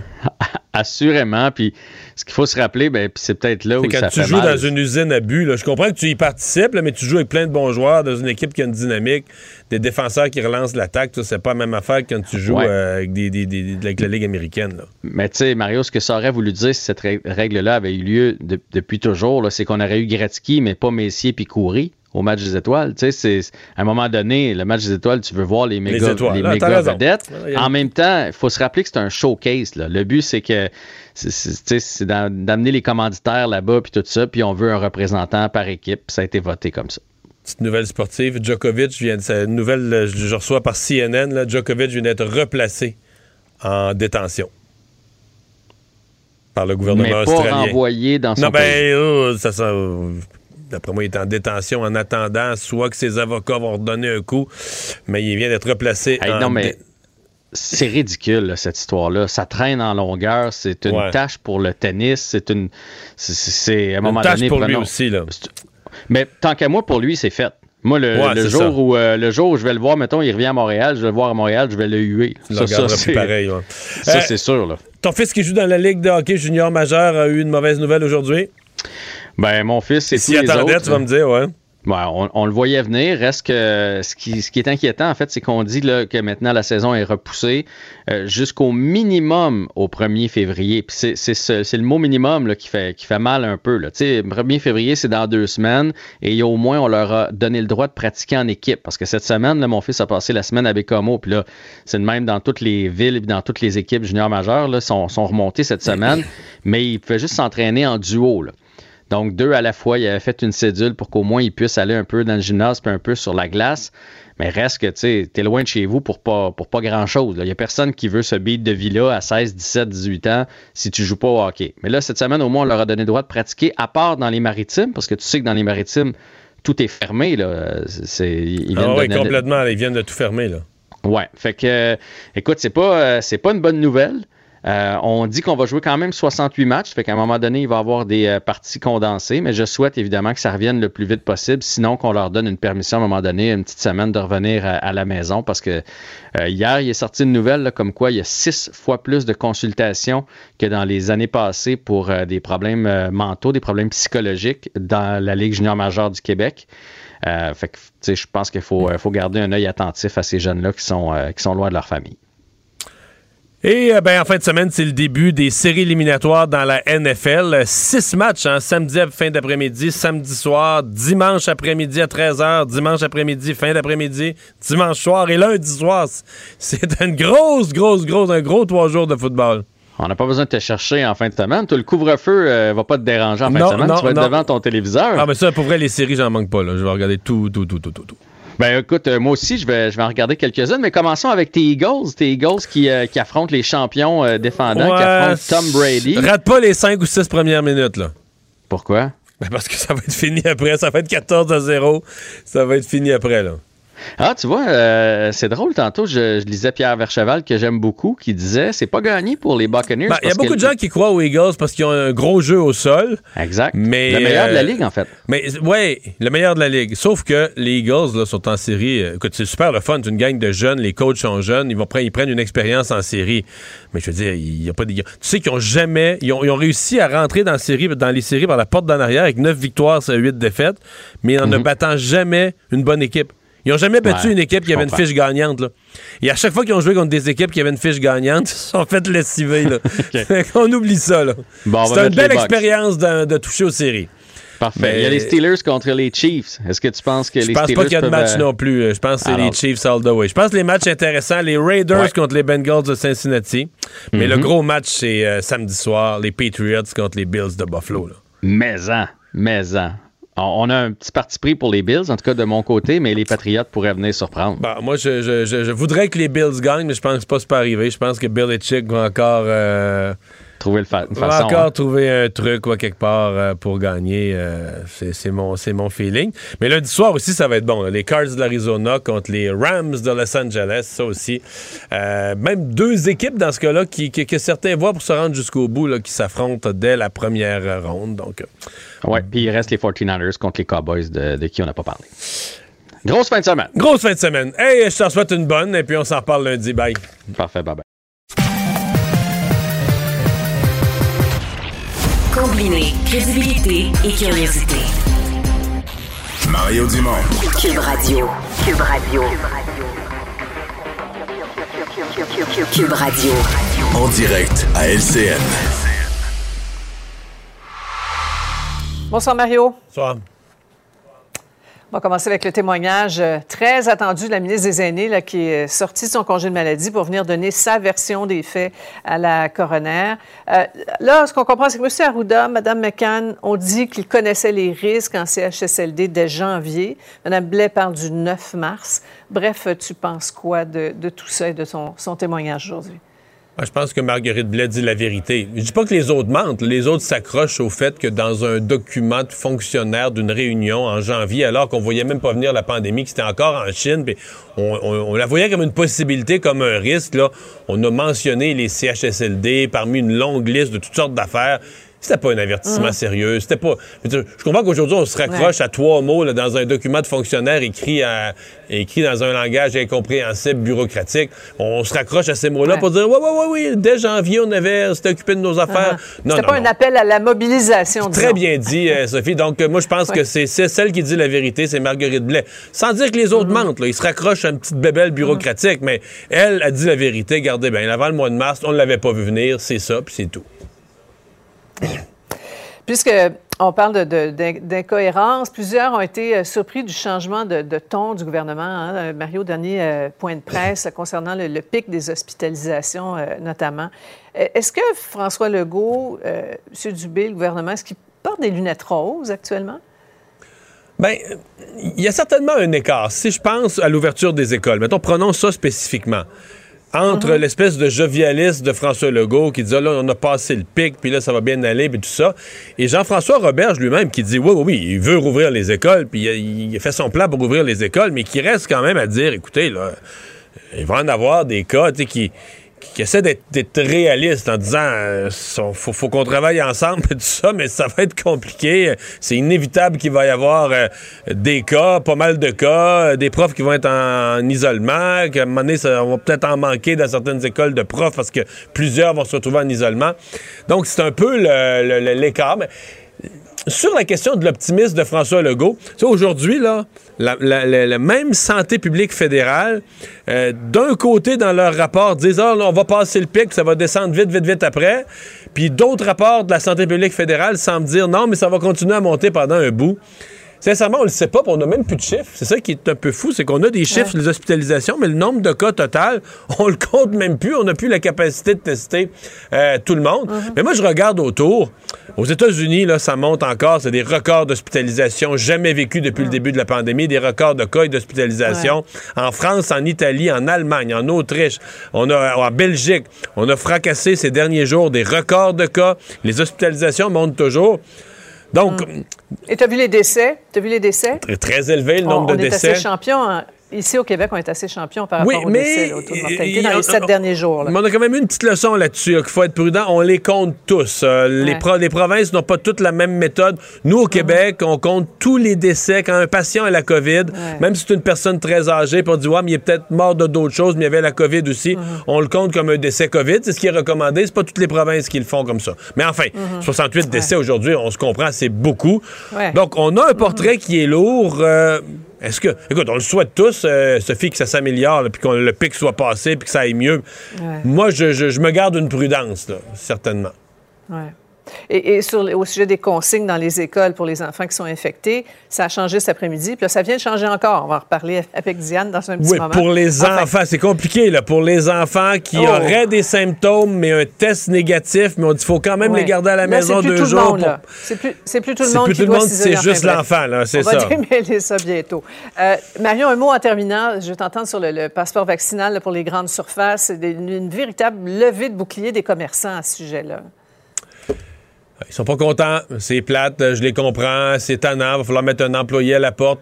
Sophie, on avait entendu les mêmes choses des euh, restaurateurs, euh, des gens des bars. Je les comprends, là. Je veux dire, ils ont déjà des problèmes de main-d'œuvre, mais qu'est-ce que tu veux, là? Le passeport vaccinal s'implante, euh, il s'élargit, c'est appuyé largement par la population, donc euh, ils auront pas le choix, là. Ils vont devoir. Et tu sais, si les petits restaurants de coin de rue, là, avec euh, trois employés et demi, s'arrangent pour vérifier le passeport vaccinal, ben. il y aura- Ils auront beau trouver ça plate, étonnant, là, mais je veux dire, les gens pleureront pas pour le propriétaire d'un Canadian Tower. Ils vont dire, ben, mais il va falloir, que tu prennes des employés puis qu'ils aillent vérifier ça. puis- Donc, euh, c'est pas euh, c'est pas de gaieté de cœur qu'ils le font. Puis je comprends que la première réaction en soit une de se braquer puis de dire, Hey, on faisait déjà attention. Mais euh, ça, va s'appliquer. Puis moi, je trouve ça justifié. Puis la population en général, la grande majorité trouve ça justifié. Puis ils n'auront pas le choix. Ce sont les contraintes de la pandémie. Merci beaucoup, Mario. Bonne fin de semaine. Alors, ben, merci à vous d'avoir été là euh, toute la semaine, euh, d'avoir, euh, de nous avoir accompagnés. Lundi, on verra est-ce que ce sera véritablement la première à cette heure-ci. Est-ce qu'on fera le bilan de la première journée de cette rentrée difficile, de cette rentrée en situation de pandémie? Ou est-ce qu'on fera le bilan d'une tempête de neige qu'il y aura dans plusieurs régions, empêcher la rentrée? C'est ce qu'on verra. Tu sais qu'il y a quelques commissions scolaires, quelques centres de services scolaires où on a réglé ça. On a fait de lundi une journée pédagogique. On s'est donné une journée de plus pour préparer euh, tous les scénarios de rentrée. Euh, je vous laisse au bon soin de Sophie euh, Durocher qui s'en vient au micro et je vous souhaite une très bonne fin de semaine à lundi. Cube Radio.